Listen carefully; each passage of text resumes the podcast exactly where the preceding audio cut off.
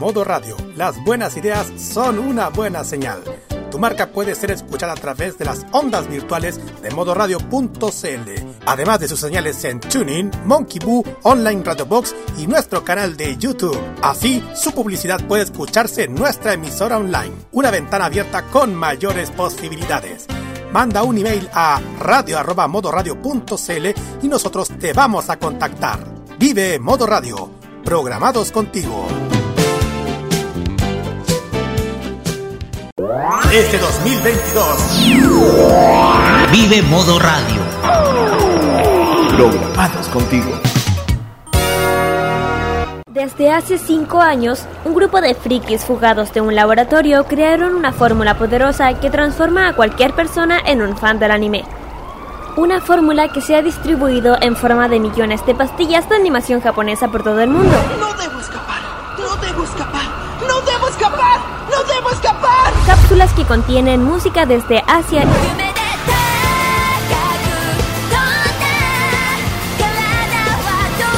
y varios litros de jarabe con sabor a videojuegos.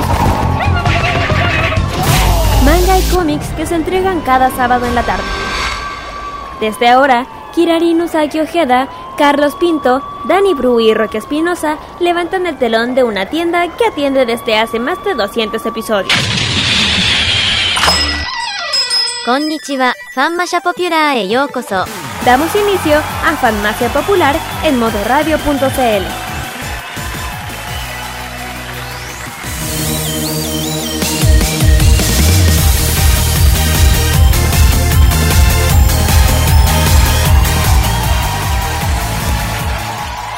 Cuando son las 6 de la tarde en este territorio nacional y en estos momentos está comenzando un partido que a mí me tiene pero muy pero muy atento a esta hora. Damos comienzo a este capítulo, el número 213 de Farmacia Popular por Modo Radio. sí, así es. No estamos, bueno, de mi parte no estamos pasando un buen momento.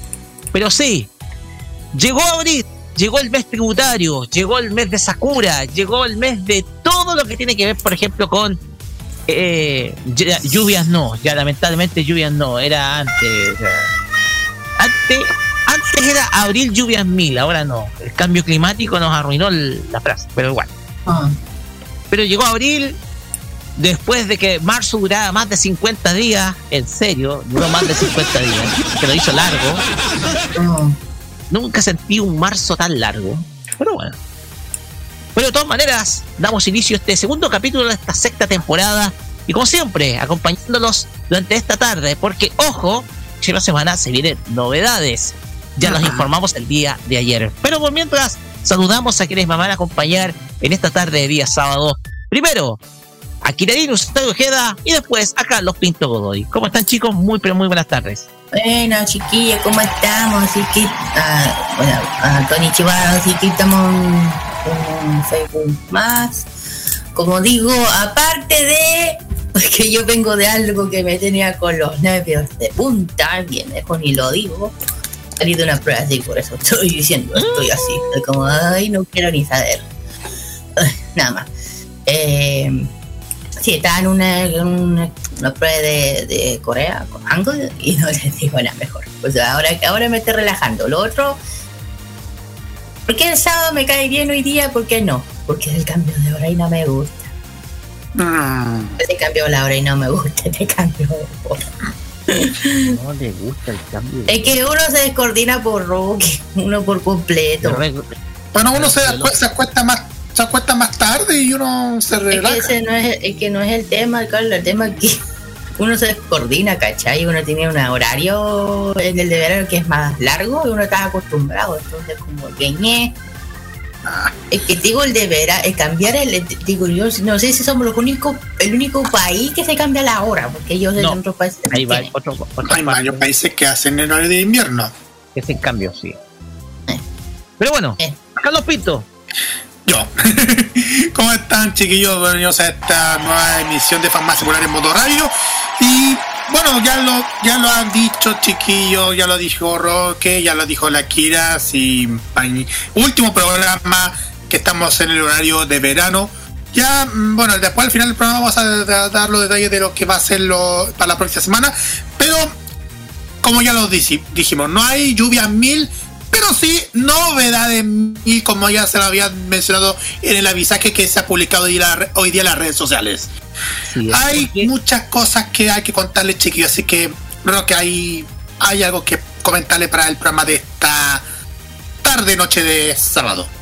Así es, porque el, vamos a tener nuestro mix, mix noticioso semanal en donde eh, un evento histórico, un evento histórico en el sentido negativo, digámoslo, porque después de varios años de funcionamiento, casi dos de más de dos décadas, se va a un canal emblemático. No estamos hablando solamente de Disney sino también de Fox Kids y Jetix que sin duda alguna fueron un canal, canales que mantuvieron precisamente entretenidos a los que a los que somos fanáticos del mundo de la animación y de la animación japonesa.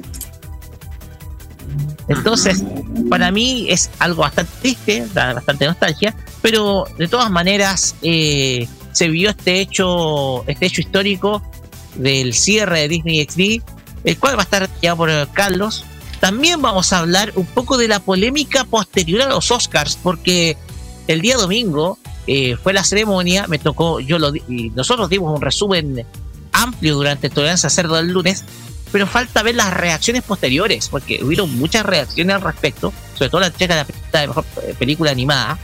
También tendremos eh, la propuesta de Netflix, o mejor dicho, lo que esta información que da Netflix respecto a sus suscriptores, qué es lo que ven y se van a sorprender qué es lo que más ven. Y por último, eh, una noticia que fue bombástica y que para muchos ya es, estaría siendo el final definitivo de un evento, de un evento que ya para muchos venía de capa caída. Todo esto vamos a saber en nuestro mix noticioso semanal, en nuestro primer bloque. Y después vamos a tener una sección que es tradicional en este programa, que es el Fashion Geek con nuestra amiga Kira, Kira, cuéntenos de qué se va a tratar la temática. Esto es Musics, porque tiene que ver con música. Y con una banda, pero que es de nuestra época. Claro, eh, claro, vamos a entrar ya un poquito a la música en el Fashion Geek Music. Vamos a hablar sobre una banda que yo, yo, yo lo considero emblemática, épica, todo lo que te pongan decir. Además, tuvimos la, la fortuna que estuvieron acá de tiempo. Asian Kung Fu Generation. Yo creo que aquí hay que darle toda la referencia porque cuando yo fui al concierto yo ando igual, pero así que vamos a hablar sobre ellos, como corresponde. Así. También tenemos emprendimientos geeks, que esta semana está dedicado a quiénes. Los emprendimientos de este sábado por parte de Japón, un lugar delicioso rico que se llama Comesburg. Ahí van a saber dónde está. Y por parte de Corea, Minex Story. Ahí vamos a saber dónde están y dónde se pueden ubicar. Así es. También vamos a tener nuestra primera reseña City Pop de esta temporada 2016 y lo vamos a hacer resumiéndolo con la reina del estilo. Así es, la reina de este estilo que se nos hizo desconocida hasta 2019, pero luego de una revisión exhaustiva nos damos cuenta de que en Japón fue una artista muy, pero muy exitosa durante la década de los 80. Esta semana, la reina María Takeuchi va a estar con nosotros en la reseña City Pop. y después, el Ascent Top Chart que se va a Tokio, Carlos. Así es, se va a Tokio porque esta vez vamos a meternos directamente a los éxitos más escuchados de esta semana según la lista de Billboard durante la semana que ya bueno, digamos esta la semana que ya se está finalizando porque ustedes saben, Billboard a veces empieza a lanzar nuevos temas durante, durante, el fin de semana, nuevos temas en el, ranking, pero igual tenemos listos y preparados con los temas ya que ya han puesto durante la semana, durante el ranking. ¿Quién va a estar en primer lugar? Lo vamos a detallar más adelante Después de la reseña City Pop, que de hecho así les van a gustar muchísimo, de hecho ya hay, muchi hay muchísima atención acerca de lo que se viene con esta, lo que llamamos la reina del City Pop. Todo esto más la mejor música para esta tarde, día sábado, estos sábados fenomenales que ahora van a ser a partir de semana que viene más fenomenales que nunca porque van a regresar. Sí. Así que porque vamos a tener un loop programático. Pero primero, léanos, Carlos Pinto, las redes sociales para contactarse. Así es. cosas que tiene que subir, subir el volumen para esto. Ya. Facebook, Twitter, Instagram, arroba modo radio Celia, arroba farmacia popular en farmacia popular. Todo lo pueden escribir a través del hashtag farmacia popular MR. WhatsApp más 569 94725919 para que nos pueden escribirnos y en vivo.modoradio.cl, Turing Monkey Boo, Online Radio Box, para que nos puedan escuchar a partir de ahora y también eh, los podcasts de Farmacia Popular que cada semana se aparecen cada episodio. Los lunes tengo entendido, Roque. Así es, porque los lunes es el momento en donde subimos nuestros podcasts a través de anchor.fm, donde ustedes pueden buscar por anchor.fm Farmacia Popular. También estamos a través de Spotify, también estamos en Google Podcast, en Apple Podcast para usuarios de eh, teléfonos eh, Apple. También estamos en Radio Public, Pocket Cast y otras plataformas para que ustedes nos puedan escuchar en cualquier momento y en cualquier lugar. Todo esto eh, lo hacemos obviamente los días, los días lunes por, la, por el día. Así que ustedes, ustedes pueden esperar nuestros podcasts. Incluso puede estar subido incluso el domingo del trasnoche. Así que ustedes pueden ahí estar atentos. Porque la farmacia popular está en todos lados, eh, está en todos lados, compartiendo eh, aquellos eh, divertidos momentos porque están todos nuestros capítulos. Así que, precisamente eso, muchachos. Y con el sonido de la micro que nos está mostrando de que. Oye, es terrible cuando tú tienes un vehículo ahí que te pero bueno. Es la costumbre, es la costumbre, que vamos al tiro. Cosas, cosas que pasan al aire. Vamos con la música y lo vamos a hacer con una serie de animes también de la pasada temporada de invierno japonés, de esta temporada 2022, que también fue muy, pero muy exitosa y ha ganado sus fans. Estamos hablando de la serie Akebi-chan no Sailor Food. Y vamos a escuchar a la Ruba Academy Middle School Class One Cheer que es, que es como una especie de conjunto musical virtual hecho de, la serie. Y vamos a escuchar el opening de esta serie que se, va a llamar, que se llama Hajimari no Setsuna. Eh, el opening de esta serie llamada Akebi-chan no Sailor Fuku. Vamos con la música y volvemos con nuestros temas de la semana aquí en Farmacia Popular por modo radio.cl, episodio 212, acá, en modo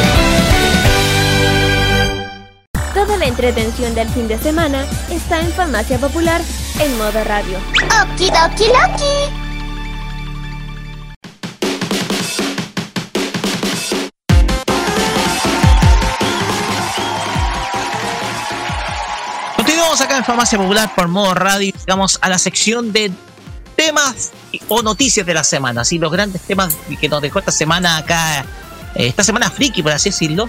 Y vamos a comenzar con un tema que simplemente a nosotros nos trae nostalgia y a la vez tristeza. Porque se acaba un ciclo que comenzó en 1996 como canal independiente y que hoy en día, y que el pasado 31 de marzo, el pasado día jueves, más o menos en el trasnoche, trasnoche 1 de abril, cerraba para siempre su historia el canal Fox Kids Jetix Disney XD. Se acaba una historia exitosa de un canal que quedó grabado en nuestras mentes y nuestras memorias. Varias series, Digimon, está también Medabot, las últimas en la etapa Disney XD como Gravity Falls, todo eso así queda ya en el recuerdo, ya por simplemente este canal terminó para siempre. Carlos Pinto, vamos con este tema que simplemente nos trae mucha, pero mucha, nostalgia. Así es, Roque, porque les cuento, chiquillo, por qué hay razones para decirle por qué se haya terminado este, este ciclo de Disney XD. Se termina este, este ciclo de Disney XD porque como ya sabían el, ya el pasado primero de abril, a eso de las 3 de la mañana, 4, 5, dependiendo de la, las horarias de, de las señales que llegan, terminó su transmisión de esta señal latinoamericana de este canal proveniente de, de, Disney, que es Disney XD. Este parte del conglomerado terminaron las transmisiones y como ustedes saben, eh, eso se debe a las explicaciones de Bob Chapek, que es el director ejecutivo de Disney, quien comentó en varias oportunidades que los consumidores prefieren más ver contenido en línea y Disney quiere mantenerse a la vanguardia de la tendencia. Dicho esto, porque, que ustedes saben, cerrar canales para mantener la, para mantener el tema de la, de la fama del streaming de Disney Plus. Cuento corto. Bueno, para que ustedes sepan, no solamente Disney sí se, cerró, también cerraron otros canales de la familia Disney, como el caso de Nat Geo Kids, Nat Geo Wild, Tower Life y FX Movies. Ambos canales eh, también forman parte de la familia Disney y los cerraron. Tal como ya lo habían dicho el pasado jueves en Tecnomood, estos canales cerraron y fueron empezados por otros canales dentro de sus respectivas operadoras. El canal inició su transmisión en el año 96 bajo el nombre de Fox Kids, bajo el alero de la Fox Latin American Channels. Ya en ese entonces, en, aquel entonces, 96, Fox, esa empresa tenía el canal Fox y en ese entonces ya adquirió el canal Prime Deportiva, que después en octubre del octubre noviembre del 96 se convertiría en lo que es Fox Sports Américas. Posteriormente, en el 2001, eh, Disney adquiere, mm, adquiere lo que es Fox Kids Worldwide, o sea, la parte internacional de Fox Kids, incluyendo Latinoamérica, y a la vez, en el año 2004, le cambiaron el nombre a Jetix. Y en cinco, cinco años después, en el 2009, la firma relanzó bajo el nombre de Disney XD, la cual se mantuvo hasta el jueves 31 de marzo recién pasado. Esta salida de la señal parte de la región dejó una serie de comentarios y memes de parte de los clientes que frecuentaban el, canal. Siempre ahí aparecía cualquier meme de vez en cuando en las redes sociales. Pero mm, bueno, ¿qué le vamos a hacer? Se termina un ciclo, pero mm, ustedes saben que ahí los cambios se vienen para mejor en, en la competencia. Llegaron otros canales de televisión, en el caso de BTR lanzaron lanzaron otros canales, como el caso de. Llegaron DreamWorks Channel, que es uno de los canales de NBC Universal. Eso marca también el regreso de los canales de, la dicha firma PTR. También en el caso de Movistar lanzaron trajeron Lolly Kids, que es un canal inglés de música mm, de artistas infantos juveniles. O en este caso también pusieron a otros canales, pero lo más curioso también, BTR también lanzó como tres canales en exclusiva. Primero, Mega Ficción, que es el canal de música. Un canal. No, ¿qué, canal de música? Un canal de, de, de lo que son las telenovelas de Mega, pero estamos diciendo de las novelas de, Mega de la, de la mano de la, de la Crea Rencoret. No se sabe si van a poner de, la etapa anterior. Bueno, eso sabe. También se lanzó también el canal Doku. Quieren saber que el Doku es el nuevo canal exclusivo que transmite documentales y está bajo el alero de TVI Filmocentro. Los mismos que están tras Vía X, Zona Latina, RTV y también Vía X y Sports, que también está dentro de la del de VTR. De, la, de los canales de, que tiene. Y también lo que también se estrenó también exclusivo y lo también lo comenté la semana pasada en el programa es Senpai TV, el canal eh, dedicado a la animación japonesa 24 horas al día y que el pasado viernes empezó sus transmisiones a, eso de las 7 de la mañana. Exacto, eso, eso nos comentaron a través de las redes sociales. Comenzaron a las 7 de la mañana y con la serie que inauguró es Slayers Revolution, que es una serie en estreno inédito en la televisión latinoamericana con una, con una sorpresa. En audio japonés y con subtítulos. ¿Qué decir? Eso nomás, chiquillos, para comentarles, así que lo dejo a ustedes para que comenten. Eh, yo, pedí la palabra primero. Sí, Pasa de que se acaba de ver los últimos instantes de Fox Movies, eh, FX Movies, y estaban colocando una maratón de, la de los franquiciados de Canon Group, de la productora de Golden y Globe, que era una conocida productora de, bajo presupuesto de la década de los 80 pero que logró que resucitara varias figuras de acción durante ese momento. Y eso fue lo último, o sea, no solamente se murió Fox Kids o Jetix, también se murió de Philip Zone. Se murió las buenas historias de Philip Zone, se mm. murieron otros canales, se eh, lo decía cebarse, visitar Fox Kids era, o sea, visitar eh, Disney XD, según él, era como visitar un supermercado Montserrat, un poco diciéndolo en broma, porque estabas por cerrar. Entonces, eh, es triste esto, este, da mucha pena, porque estamos hablando de un canal que marcó la, la infancia y adolescencia de muchos, con, su, con sus múltiples shows. Lo que uno más recuerda es Digimon, desde, desde mi parte, pero se va se van acá más de 25 años de historia televisiva. 25 mm. años que acompañaron a muchos durante este, este tiempo.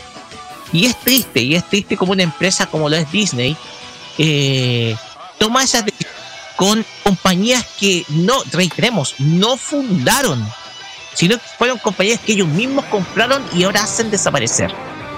Y pienso que estas decisiones están fuera de toda ética, están, son decisiones que sin duda alguna les va a pasar la lectura en el futuro.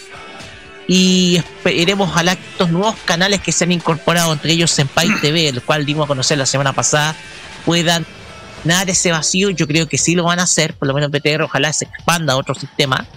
Ojalá que estos nuevos canales eh, puedan, eh, puedan eh, hacer pasar este momento tan triste para aquellos que somos nostálgicos de la vieja televisión satelital. ¿Ya? Va a pasar a Kira. Exacto. Eh, bueno, ahí adelante, Kira. Bueno, yo, en mi opinión, ya dije desde hace mucho tiempo, a mí Disney me solucionó muchísimo a nivel que ya me importa lo que haga, no me importa mucho, pero igual, eh, como dijo Roque, ojo, no solamente Fox, Nacho también, digo, eh, National Geographic, que todos esos canales eran canales útiles, eran buenos, eh, por mucho, por, lo digo porque enseñan cosas importantes. Y ojo que también Nacho, esos canales lo hizo, no lo fundó Disney tampoco. Lo fundaron los, los antiguos dueños de National Geographic. Estamos hablando de una revista antigua, antigua, antigua, muy antigua, de, documentales, de, ya saben. Eh, y yo digo, esto a Disney le va a costar caro. ¿Por qué? Una, esto lo están haciendo para, para eh, darle más power a su plataforma. Le voy a decir una cosa de todos los streamers, el más caro es eh, ¿Cómo se llama? Es Disney, entre comillas, junto con Star Plus. Porque hacen lo mismo. Y hoy en día la gente, ya, hay gente que puede pagar, sí, pero la mayoría, la, menor, hay gente que no puede pagar esa cantidad de plata, que son como 10, 9, 10 lucas. Y, la, y todos los canales que antes se veía para los niños, o sí, bueno, de los dos que quedan libres, los demás ya no.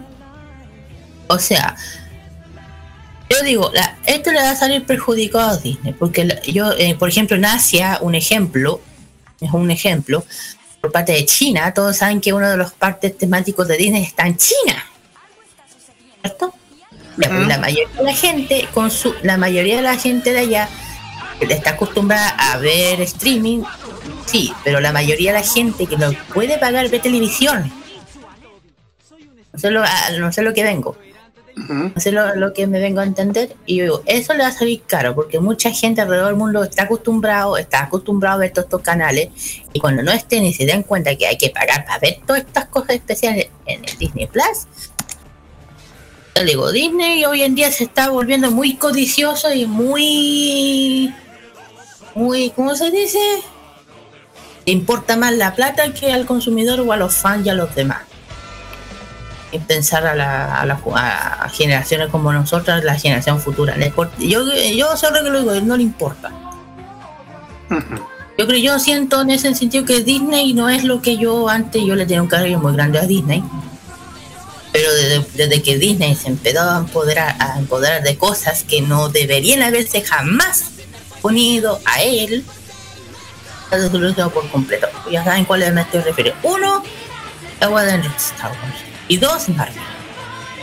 Porque no saben cómo ha echado a perder Disney las dos franquicias.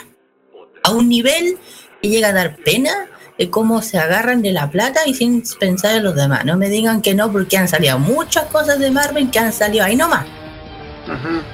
Y por parte de Star Wars, no ni hablemos. El día que mataron a para mí a Solo, me cagó para mí. El día que mataron a Han Solo. No debieron jamás haber hecho eso. Nunca. Yo creo que todos los que son fans de Star Wars tienen que estar completamente de acuerdo.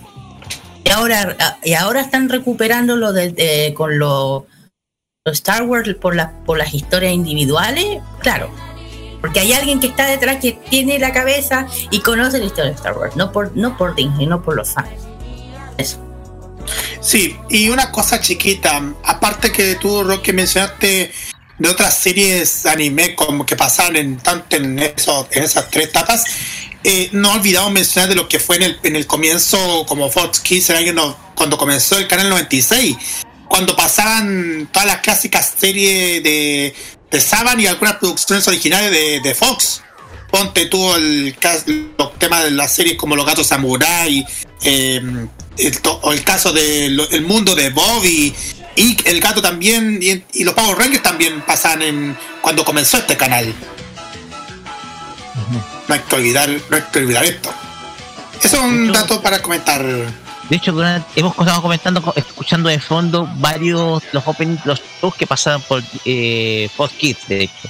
Hay un mundo de Bobby, Ángel Anaconda, otra, otro show que, que, son recordados hasta el día de hoy, precisamente de este canal que marcó a, muchas de nuestras vidas. Entonces, para los que somos viejos usuarios de, la televisión satelital, cable, muy, pero muy triste.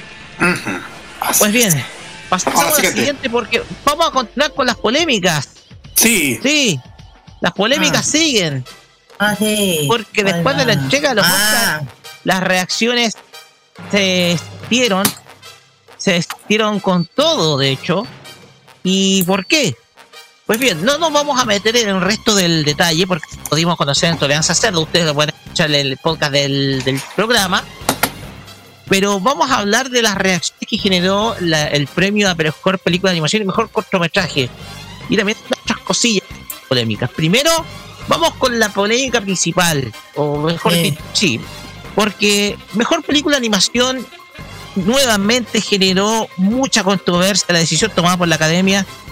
Primero por eh, las favoritas que estaban en el, en el, en el, eh, eh, dentro de las nominadas, entre ellos Encanto, Flea y Mitchells vs. The Machines. Eh, donde la competencia entre las, eh, en donde la, primera y tercera fue muy pero muy reñida. Ambos, ambas películas se disputaban los puestos de en, la, en los las, en la temporada de premios de este verano. Y, el premio se otorgó a Encanto, el cual eh, recibió el premio de mejor película de animación. Nosotros habíamos dicho Encanto también ganó el premio Globo de Oro, al Golden Globe, a también a misma categoría. Pero Mitchell vs. The Machines también había ganado sobre todo los premios de la asociación de, de la asociación de animadores sobre todo por el trabajo hecho por varios ex Disney como Mike Reanda y Phil Lord entonces, eh, Mitchell vs. The Machines venía también con el premio de los Critic Choice. Entonces, la cosa estaba muy reñida, pero también estaba Flea, un documental que lamentable, documental eh, animado que habla precisamente de la temática de la inmigración de un ciudadano afgano hacia Europa. Este esta película animada hecha en Dinamarca que también eh, tenía contenido LGBTI y que también estaba dentro de la de la quina de la mejor, de la mejor película nacional y también del mejor documental largo. Entonces pasa, pasó de que Encanto ganó el premio y generó muchas reacciones de parte de los animadores, porque muchos no están de acuerdo con la decisión tomada. Entre ellos, Phil Lord, uno de los creadores de Mitchell vs. Machines, criticó precisamente eh, la decisión de, junto con los junto con los eh, el grupo de animadores de Hollywood en donde criticaron precisamente el, la decisión tomada por la academia. Estamos hablando de Phil Lord, una persona que también trabajó en Disney anteriormente y que ahora está en Sony. También eh, han habido columnas diciendo Wake Up Oscars Animations isn't just for kids. O sea, la animación no es solamente para niños, haciendo referencia a Flea y y también el sitio web de Gamer publica The Oscar needs to stop pretending that animation is only kid. Los Oscars necesitan detener ese pensamiento de que la animación es solamente para niños. También haciendo referencia a Flea. Fue quizás la película más discriminada durante el último tiempo eh, en esta ceremonia. No recibió ningún premio dentro de las tres nominaciones. La cuestión acá es que ya está generando reacciones. También generó reacciones dentro del mismo círculo de Disney de hecho, Rebecca Rose, creadora también de un show, uno de los shows de Disney Channel, que es The Old House, también criticó la decisión. Y también, eh, y también eh, hubieron muchas reacciones también dentro del show porque se excluyeron ocho categorías, entre ellas mejor cortometraje animado, la cual lamentablemente nuestra representante bestia de Trevor 3, a quien hay que felicitarlo precisamente por su trabajo y por esta nominación, que es difícil, eh, difícil conseguirla, fue derrotada por el cortometraje español El Limpio Parabrisas. ¿ya? Pero hay un. Eh, el, el, el, sonidista Paul Macy, que eh, criticó duramente a la organización de los Oscars. Para quienes no sepan, Paul Macy fue ganador el premio a mejor, a mejor mezcla de sonido. ¿Ya? La mejor mezcla de sonido por eh, la película Dune, que vamos a corregir. Pero ese premio no fue presentado dentro de la ceremonia, entonces se fue con todo contra la comisión organizadora de los Oscars. También eh, hubieron muchas críticas por la decisión de mejor, eh, mejor película que se dio a Coda, la cual también ganó el premio a mejor, a mejor guion adaptado, el cual simplemente, según comenta eh, se fue traducido directamente el francés. Entonces hay una serie de discusión, hay una serie de discusión de que se ha dado durante el último tiempo en torno a cómo se entregaron los premios en la en la entrega de, del domingo pasado. Entonces, la controversia ya está. Phil Lord se manifestó ante la decisión tomada. Y ahora pasamos a las opiniones chiquillos porque aquí eh, los comentarios van a llover. Chicos, ¿Quién quiere comentar? Eh, yo, porque yo, ya, aquí voy. Aquí voy a disparar, así que cuidado. A ver, eh, estuve con ustedes viendo un poco la transmisión, bueno, entre comillas, cuando se podía ver. La vi por interno entre todos, de hecho. Claro, más o menos. Y todo escuchando lo que estaba pasando de las polémicas y yo esperando que ganaran ciertas películas. Y bueno, hay una que ganó menos mal que la, la de Taxi. Buy My Car, de japonesa. Pero ojo, merecía mucho más. Sí, merecía mucho más. Yo siento eso igual que yo siento. Yo aquí puedo decir una cosa. Siento que hoy en día los Oscars ya no son lo que eran antes, tampoco lo comento igual que Disney. Eh, ahí siento que hay, hay mucho falta de respeto hacia películas que hoy en día son se nota que han estado son muy buenas y que no los consideran o no sé qué pasa. Un ejemplo es esta. Yo, espérense, yo, yo me metí a Disney a verla, qué? ¿cómo era? Porque hay, hay una persona que me la presta, no voy a decir que Y te voy a decir una cosa. Encanto no me entusiasmó para nada. La música es bonita, sí. La animación, ya. El cuento es como de una especie de historia basada en en Latinoamérica, especialmente Colombia. Es que eso todo lo sabe Kira, mejor no, es necesario repasarlo porque ya el público sabe lo que no, no, sabe lo que estoy pero estoy resumiendo. No, no vale la resumir, Kira. Yo lo, eh, más que nada para ir a lo concreto, Kira, la crítica. Bueno, el tema que a mí no me gustó y siento que eh, no debió haber ganado el primer premio. ¿Por qué? Porque no la consideraba, no la consideró una de las mejores películas de Disney, perdónenme. Una que también ha tenido, el canto ha tenido también sus críticas por parte de los eh, por parte de la audiencia. Y muchas. Y siento que no, y, lo que yo, en mi opinión, hubiera ganado Machine. En serio, con todo respeto hubiera ganado mejor esa. Y yo digo, eh, hoy en día la gente está diciendo que eh, los Oscars se le está pasando por encima a muchos eh, films que debieran haber ganado. Y una de las polémicas que tú dijiste, la mejor película del año, que debe haber sido otra. De hecho, en Twitter salieron un montón de críticas, un comentario increíble negativo a todo esto. Y yo ya no sé, yo no me atrevo a decir más porque yo digo, yo creo que aquí hay mano metida, pero yo no me meto eso.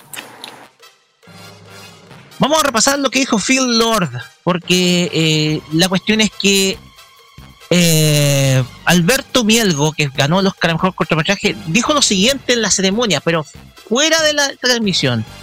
La animación es un arte que incluye todo lo que puedas imaginar. La animación para adultos es un hecho, está ocurriendo, llamemos cine. Así que me siento honrado. Esto es solo el inicio de lo que podemos hacer con animación. Lo que dice Alberto Mielgo, que ganó el Oscar eh, a mejor cortometraje en español, es completamente cierto.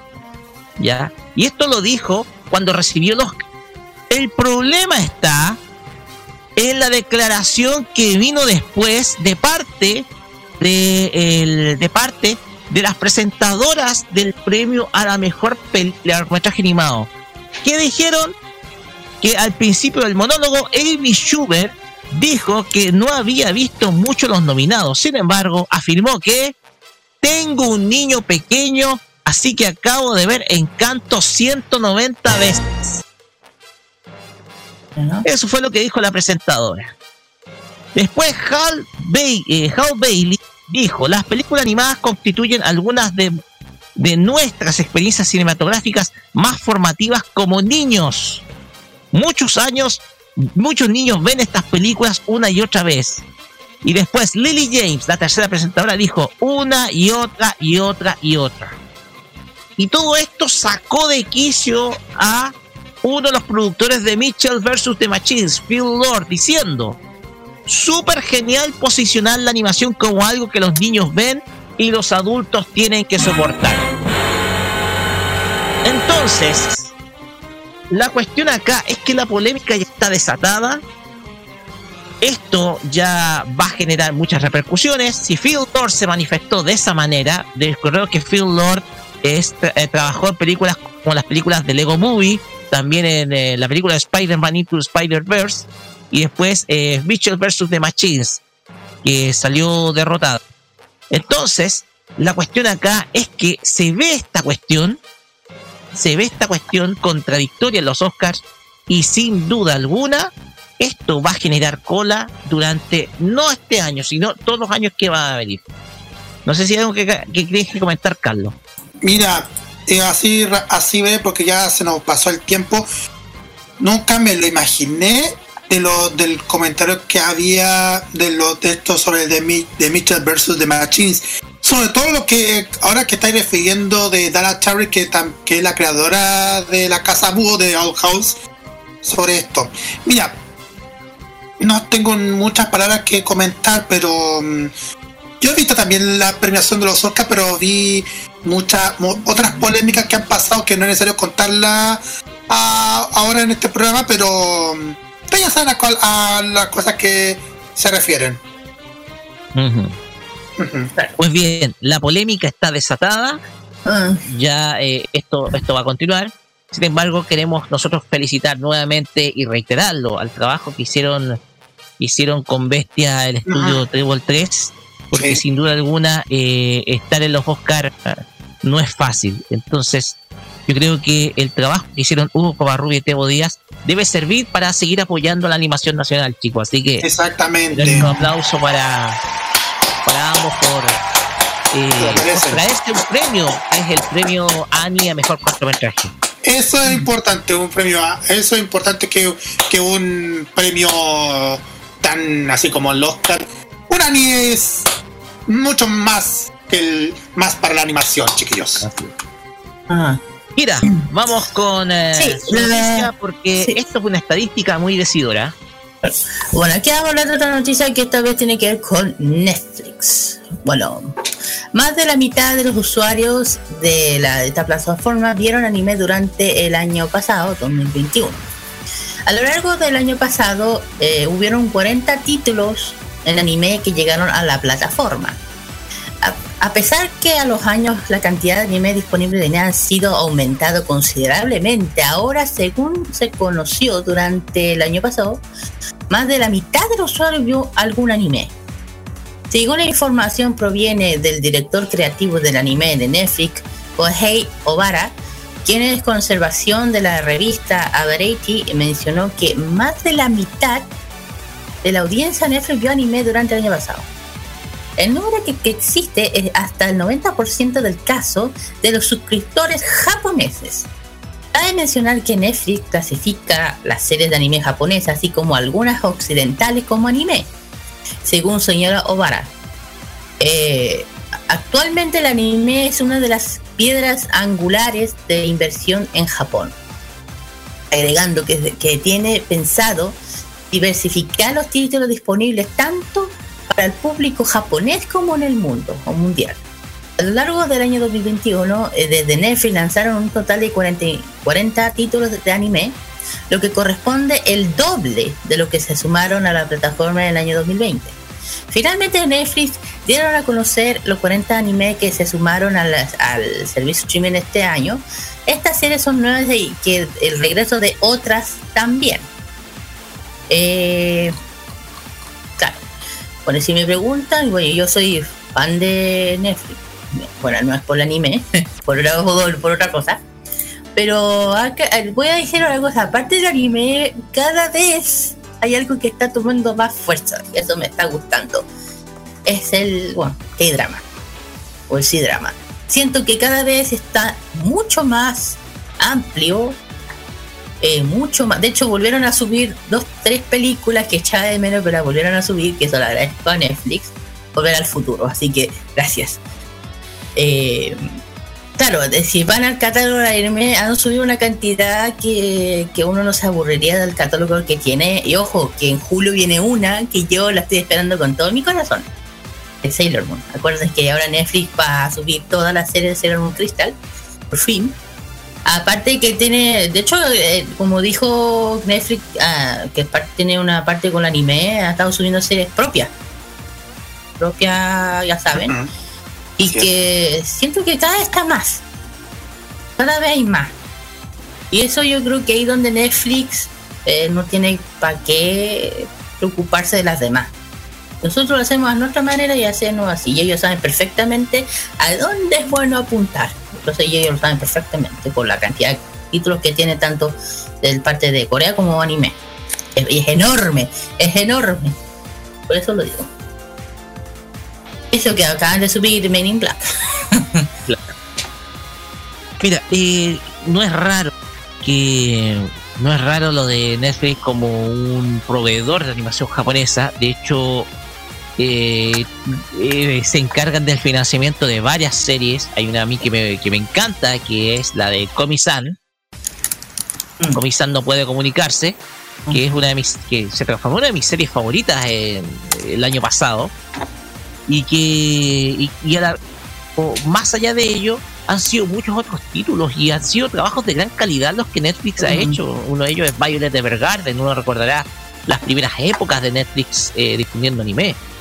Entonces, mm, el anime como entretenimiento es altamente demandado. A mí me llamó mucho la atención que las televisoras en su momento hayan hecho vista gorda a que este tipo de entretenimientos eran muy demandados por el público de la televisión satelital y por cable que se quedó sin la ventana para ver precisamente series de este estilo.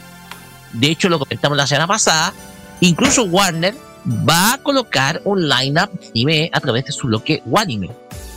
Pero la dem- esa demanda de parte de aquellos que querían ver series de animación japonesa la tomó Netflix a principios del- de la década pasada, o sea, hace ya 10 años, y les ha ido muy bien. La fórmula funciona e incluso ha hecho que Crunchyroll pueda verse con precisamente ofrecer el mismo servicio, pero ya un poco más masivo. Además, también uno se encuentra con que en su momento, cuando estaba, era independiente, Funimation también lo hizo. Entonces, a mí me llama mucho la atención de que las televisoras en este momento hayan hecho vista gorda a la- esa demanda de, de- digo, que quería ver algo distinto y que era algo que se difundía precisamente en el pasado.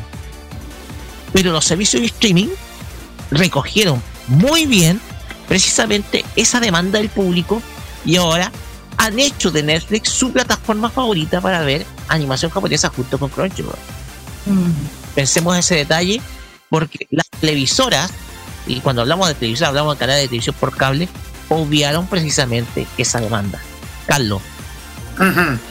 Sí, así es, chiquillo. Y también tú misma dijiste Kira, que también habían eh, también Netflix por- no solamente en el tema de que lanzaron te- series anime, sino que también con el tema de animación original. Claro, de hecho, eh, ta- eh, claro, que han estado haciendo propio, por ejemplo, Ajá. hace po- bueno, no sé si todavía no está, parece que, no, que va a haber una serie de anime de Netflix contra con esta estudio que se llama White With Studios, que Sí. está basada en Va- Vampire Garden. Ahí digo que ahí Netflix cuando se trata de anime lo está haciendo así, bueno, depende, depende, depende. Lo único que me está preocupando es lo de One Piece, nada más. Ah, bueno, bueno, eso depende de lo que va a pasar ya, porque creo que ya mm, no sé si él han anunciado fechas para lo que va a ser el doblaje. Pero lo que sí, lo, te puedo, lo que te puedo decir la- relacionando con el tema de animación es que, que como ustedes ya saben, el pasado fin de diciembre del 2000, del año pasado, 2021, eh, se estrenaron la película Hilda y el Rey de la Montaña. La diferencia es que se fue, que fue doblada en México, pero, eh, pero ahora, después de que se hicieron con todas las críticas por los fans de la serie, el productor Brian Korn pronunció a través del grupo de Facebook con los fanáticos de la serie que anunciaron que los, para los espectadores van a regrabarla las voces con, con las voces de las primeras dos temporadas de Hilda. Y tres meses después, y a partir de ya, a partir de, de esta semana que ya se está yendo, o sea, el pasado 29 de marzo, ya está disponible el- la, en la película Hilda y el Rey de la Montaña con su doblaje que corresponde, o sea, el redoblaje hecho en Argentina con el cast de doblaje del mismo e- equipo de doblaje de la serie Hilda que se ha visto en las dos temporadas en Netflix. Así que Ah. eh, gran triunfo para los fanáticos de las series y sobre todo por los que quieren el doblaje original, sobre todo como estas caricaturas originales de Netflix. Pues bien, nos vamos a la última noticia de esta de este de este bloque porque tiene que ver con un evento que hoy en día está ya de capa caída y hoy definitivamente se confirmó, bueno, esta semana, perdón, se confirmó su cancelación definitiva. Así es, La E E3 2022 no va este año, No, ni en digital ni en presencial. ni en pintura. A principios de este año se informó que la E3 este año sería totalmente digital debido al aumento de los casos de COVID-19 por variante Omicron, ¿ya? Estos productos de eventos masivos vieron como focos de contagio. Sin embargo, eh, Will Powers, líder de relaciones públicas de Razer, confirmó la noticia en Twitter citando un correo electrónico de la compañía que dice la E3 digital se cancela definitivamente este año 2022.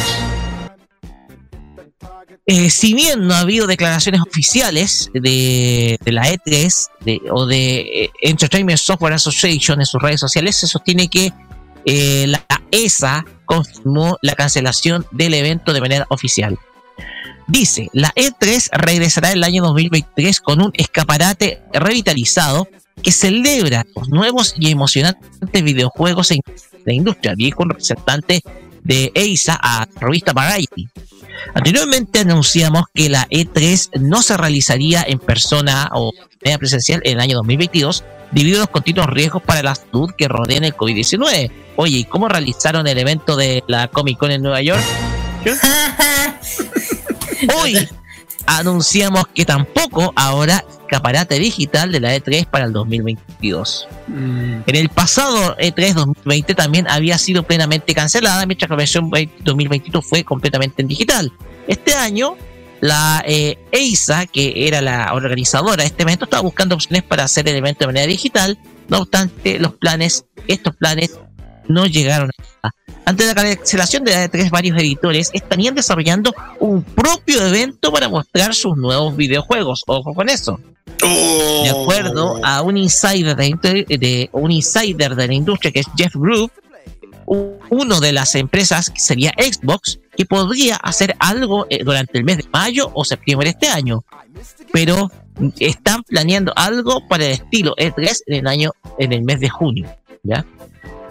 Esto eh, se da durante esta semana, mientras que un columnista de Anime News Network, que es Heidel Kemps, escribió un eh, texto que es bastante, bastante decidor. ¿Qué es lo que dice? Que la E3 2022 y en general la E3 está muerta. Lo que sorprende es que la Asociación de Software de Entretenimiento, la EISA, el grupo de presión de la industria que financia eh, este, este evento todavía está tratando de convencer a todos los demás eh, miembros de la asociación de que la E3 2023 es algo que va a suceder. Y es declaración que se hizo oficial, lo comentamos adelante. El tema acá es que, eh, según comenta, eh, no creo que arruinar el show de la E3 vaya a aumentar la confianza entre los posibles expositores o asistentes de un evento teórico para el próximo año, muchachos. Pero oye, si quieres desperdiciar dinero tratando de mantener el E3 con soporte chat en lugar de un usuario para poner, eh, en vez de para oponerte a los esfuerzos de preservación, eh, preservación de, los, de los fabricantes de juegos, semi invitado el tema es que Geoff Keighley estaba dando vueltas sobre el agonizante 3 2022, listo en redes sociales para abalanzarse sobre su cadáver. El tema acá es que, según comenta este columnista, la E3 es un evento que estaba de capa caída. Porque muchos de las, muchas de las empresas desarrolladoras de videojuegos software están haciendo sus propios eventos. Entonces, dice, ¿para qué voy a necesitar un evento general si yo puedo hacer mi propio evento?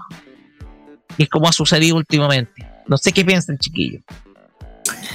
Ah, ah, ah, mira, bueno, yo no sé qué está pasando en la E3 porque de cada una de las empresas de a poco está empezando a, a salirse. Porque el año pasado o el antepasado no estuvo ni Nintendo, ni Sony, eso mismo, Kira. Ni, ni tampoco, y otra, ocho, eh, también Electronic Arts tampoco estuvo. Eh, varias empresas importantes de videojuegos que no estuvieron. Y yo digo, ¿por qué estas empresas tan importantes de videojuegos no, no han estado sintiendo durante estos años la E3? Porque algo está pasando, que no lo está convenciendo. Por algo le están haciendo a su estilo, tanto Nintendo, Sony, eh, también Electronic Arts. De hecho, eh, Si hablamos de eventos de, de videojuegos, la otra que le hace competencia es la, la Gamescom, acuérdense que la otra En Europa. en Europa, una de las más grandes, aparte de Estados Unidos, que esta es la más grande. Yo sé que, el- de hecho, al- el del otro lado, yo sé que ahí están. Pero yo no sé por qué aquí, qué pasa. ¿Por qué no, no convence? Algo no le está gustando, a- no sé, a lo mejor lo monetario, no sé, algo no le está gustando que cada vez las empresas se están retirando. Yo no sé qué otra se les va a retirar si E3 no le da una solución, porque de poquito se le están yendo. Empresas grandes y poderosas del, del mundo de la de los videojuegos y yo creo que ahí también afecta a los fans que son los que más esperan esto los videojuegos nuevos si se viene algo más de consola y también para las industrias porque bueno para la industria le- no, no sé si es tan importante porque ellos mismos hacen propio evento y ahí se va a conocer lo que va a pasar pero yo digo de la E3 igual siento que esto de la E3 se le está también se le está si no hace algo va a terminar Cayendo a pedazos. Claro. Pero por eso, si no hace algo a convencer a las empresas, no sé qué van a hacer. Yo pienso igual lo mismo, lo mismo, Kira. Igual, mira, yo no soy muy metido en el tema de videojuegos, pero me sorprendió lo como, como este tuvo que cancelar esta, esta, esta edición de este año y, y la prensa siempre empieza a decir que, que este podría ser el fin. Y ahora como que está diciendo, ahora que lo que Rocket está diciendo que, que Sony, no, que Sony, que Microsoft está va a comenzar al- a crear su propia mm, su propio espectáculo de lanzamiento. Quién sabe que, que en un futuro otras empresas van a hacer lo mismo. No sé, Sony, Nintendo mm, y otras más van a meterse en esto. Quién sabe. Así es, la cuestión acá es que eh, lo comentaba Akira y lo comenté yo. eh, hoy en día las empresas están optando por hacer sus propios eventos, sus propios eventos de lanzamiento de novedades de juego. Y aquí esto le está pasando la factura a, un- a- la asociación, eh, a esta asociación, la para poder hacer un evento a nivel general que agrupara a todas las empresas de la industria. La cuestión acá es que hoy en día la E3 eh, está es un duro golpe para la E3 como evento en general. Antiguamente era el lugar donde se mostraban todas las novedades, incluso el lanzamiento de todas las consolas, precios a tener, etcétera. Pero hoy en día está quedando reducida a la más mínima expresión este evento evento de, dedicado al mundo electrónico de los videojuegos. Como lo comentamos, es una cuestión que eh, se ha dado por eh, temas de por temas a nivel a nivel de COVID-19. Yo creo que no es tan así. Yo tengo la sospecha. Se han ido, como dijo la Kira, se han ido muchas empresas que han Mm. optado para hacer su propio evento, optar por otro. Entonces, esta cuestión, eh, sin duda, alguna, es un duro golpe para la EISA, que se encarga de organizar este evento, porque yo creo que no sabe, sabe qué hacer. Creo que este es un evento que está agonizando chiquillos. Ya Mm. para ir cerrando este tema. Sí, exacto. Esperemos que, haya- que pueda suceder algunas cosas dentro de los eventos de Va a tener que reinventarse. Va a tener que reinventarse el Sí, eso mismo, eso mismo. Así es. Vamos a tener que seguir haciendo lo mismo. Ya. Pues bien, terminamos nuestro bloque de noticias acá en Farmacia Popular y vamos con música, Carlos. Así es, vamos, vamos con música y vamos a conocer, vamos a conocer, vamos a escuchar, mejor dicho, a una artista que usted ya la conoce, la hemos escuchado en varios capítulos de la farmacia, sobre todo como en hace dos años hemos escuchado este tema y lo ten- y lo vamos a ponerla nuevamente por la razón de que esta serie ya forma parte de los estrenos que, que están pasando en el nuevo canal Senpai TV. Se, me estoy refiriendo de Lisa con el tema Gurenja Opening de Kimetsu no Yaiba Demon Slayer, como lo pueden llamar ustedes. Y después vamos a escuchar a, a, como lo decimos siempre, amiga de la casa, que siempre nos apoya en cada jornada de, de eventos y también de coberturas. Natalia Sarria con este tema, un, un nuevo tema City Pop en español. 4 AM, Lord Give Me One More Chance. Un cover en español de parte de Natalia Sarria. Así Vamos que y vamos y volvemos. volvemos. Así es, vamos y volvemos con el Fashion Geek.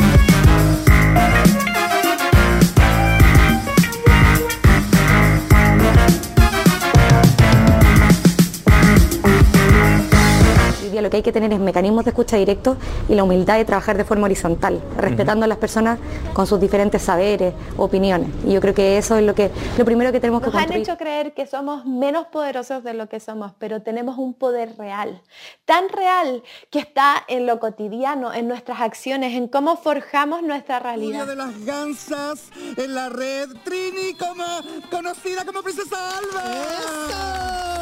Bienvenida. Muchas gracias por la invitación. No, gracias a Chile está cambiando y su televisión también. Y en este largo camino estaremos ahí. TVenserio.com. Tres años ayudando a forjar la televisión de un mejor país. Un viaje a través de los recuerdos de la televisión nacional e internacional es lo que te ofrece Telearchivos Retro en su canal de YouTube. Transpórtate a otros tiempos y deja tu comentario en nuestro extenso material de archivo, el que cada día crece más y más gracias a nuestros constantes hallazgos. Entra a youtube.com, búscanos y suscríbete. Recuerda que somos Telearchivos Retro. Toda la onda de Oriente lo encontrarás solo en nuestra compañía.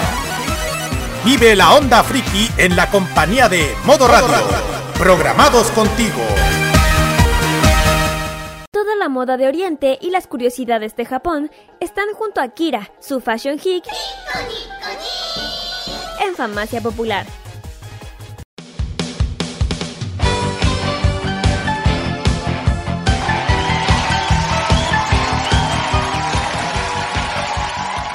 Continuamos acá en Farmacia Popular por modo radio y seguimos ahora con la historia de una gran banda en el Fashion Geek Music. Y Kira nos va a reseñar precisamente quizás a la agrupación que marcó a varios de nosotros en nuestras vidas. No damos más mención, Kira, adelante. Así es, vamos, vamos a empezar con el Fashion Geek Music. vamos a hablar sobre una banda muy querida por muchos del mundo del anime, muchos de nuestra generación. Hablo de eh, Asian Kung Fu Generation. Bueno, eh, pocas palabras. Bueno, es una banda japonesa, rock alternativo, que es origen de Yokohama.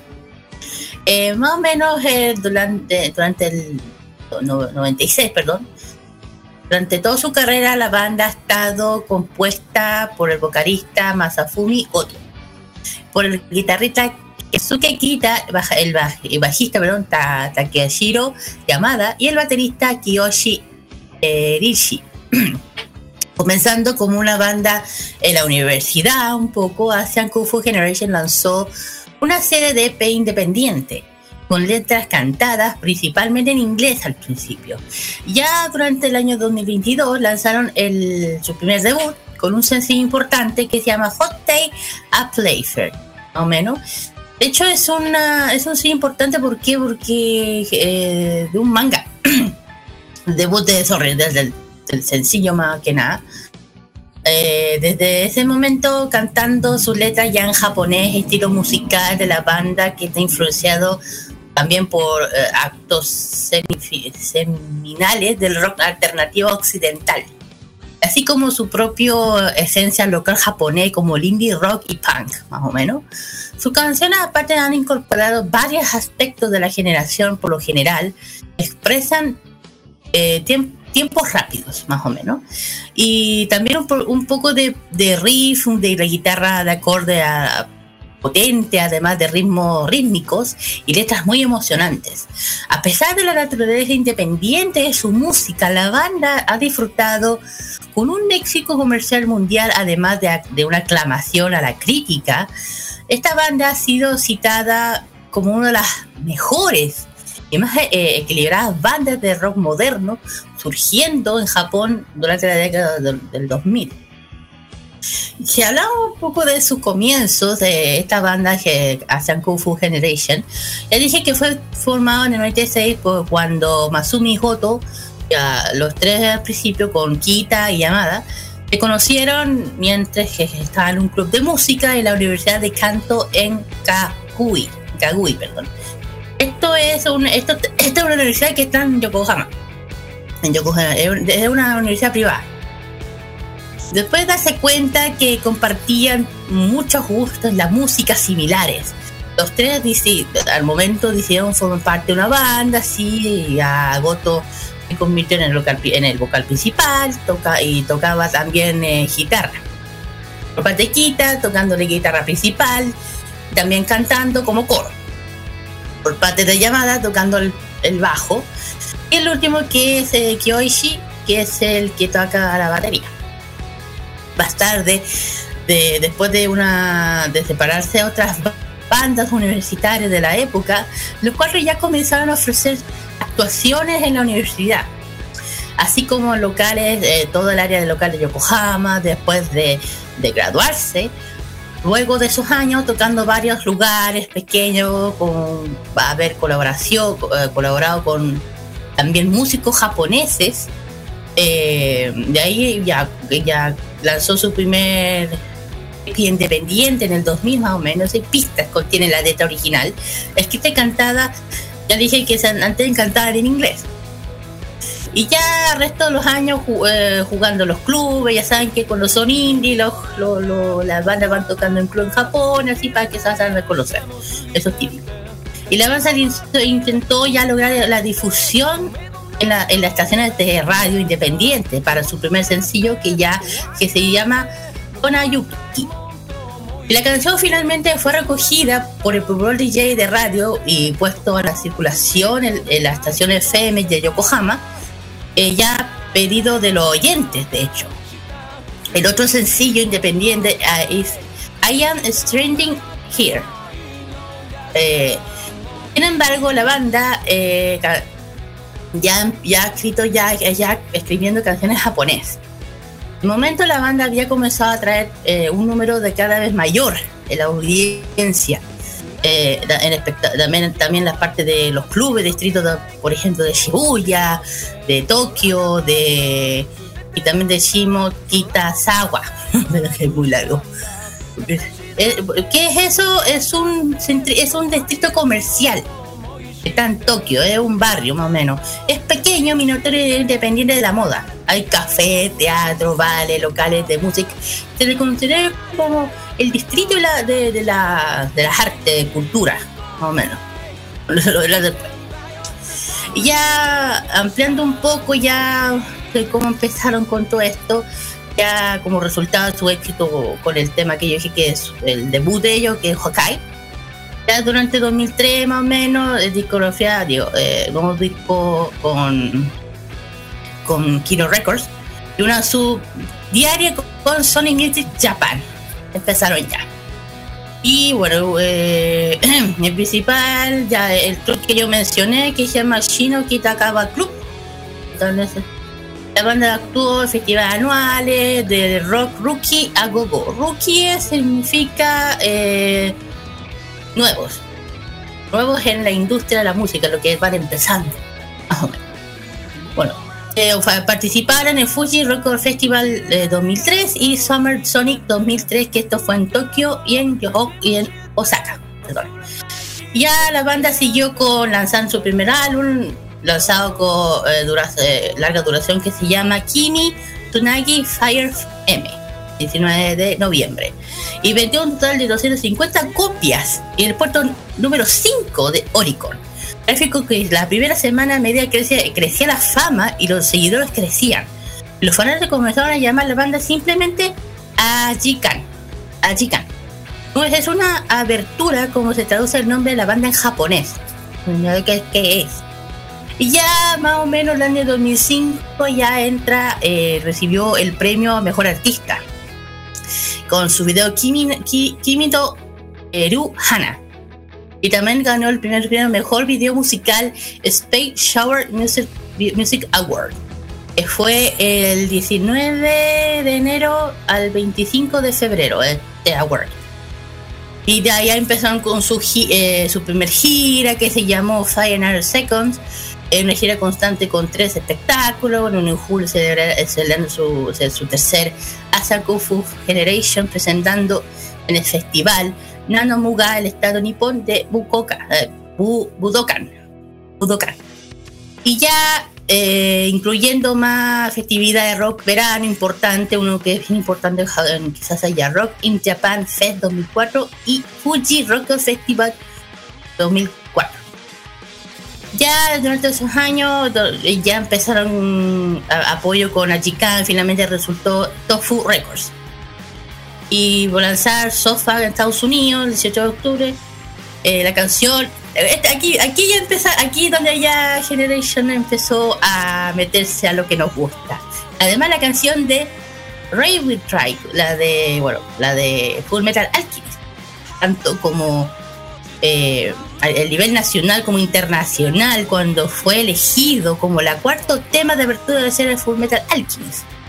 Y así, al mismo tiempo, su canción de Haruta Kanata disfrutó eh, un reconocimiento similar después de utilizar por, segu- eh, por segunda apertura de la serie Naruto. Pasó los siguientes dos meses una gira nacional constante eh, de 12, espe- de 12, espe- de 12 espectáculos llamado Tour Sub Cup 2004 No Members, que fue en noviembre. Eh, y ya el, el- el estadio Nippon del que ya mencioné. Y ya eh, salí eh, sacando un DVD de music sencillo de, la- de las canciones que dije, de Hakuna Kanata hasta de Kimi no Machi de Mari. Bueno, ahí empezaron a, a dar más, más triunfos, eh, mucho más triunfos alrededor- durante los años. ¿no? Bueno, y después la, lo siguieron con su banda, consiguiendo más títulos, más reconocimientos, más premios. De hecho, en el marzo, si nos tiramos un poco más, ellos también estuvieron en una parte importante de lo que ocurrió en Japón en el 2011. Acuérdate que fue el terremoto y el tsunami de Tohoku, que el 2011 hicieron una que la banda cancelera el resto de 2011, 2010-2011 Vibration of Music Tour, debido a que se dañó algunos de los equipos de la gira. O sea, estuvieron por ahí, que parece que estuvieron ahí. Y durante la siguiente semana desde el desastre, Masumi, eh, Masumi publicó una letra de su diario inspirada en el desastre llamado Tuni o Ue. Bueno, está en japonés. La canción grabado más tarde le produjo en la radio en vivo en, en Japón, perdón. Y Goto anunció más tarde que su diario estaba en el estudio grabando unas canciones. Se lanzaron dos canciones de en uh, Nano Mugen Competition 2011 titulado Hikari. Bueno, eh, ya tirando más eh, adelante, eh, también el tema principal de Naruto Movie, Road to the Ninja, una de las películas de que salió más o menos en 2012, más o menos.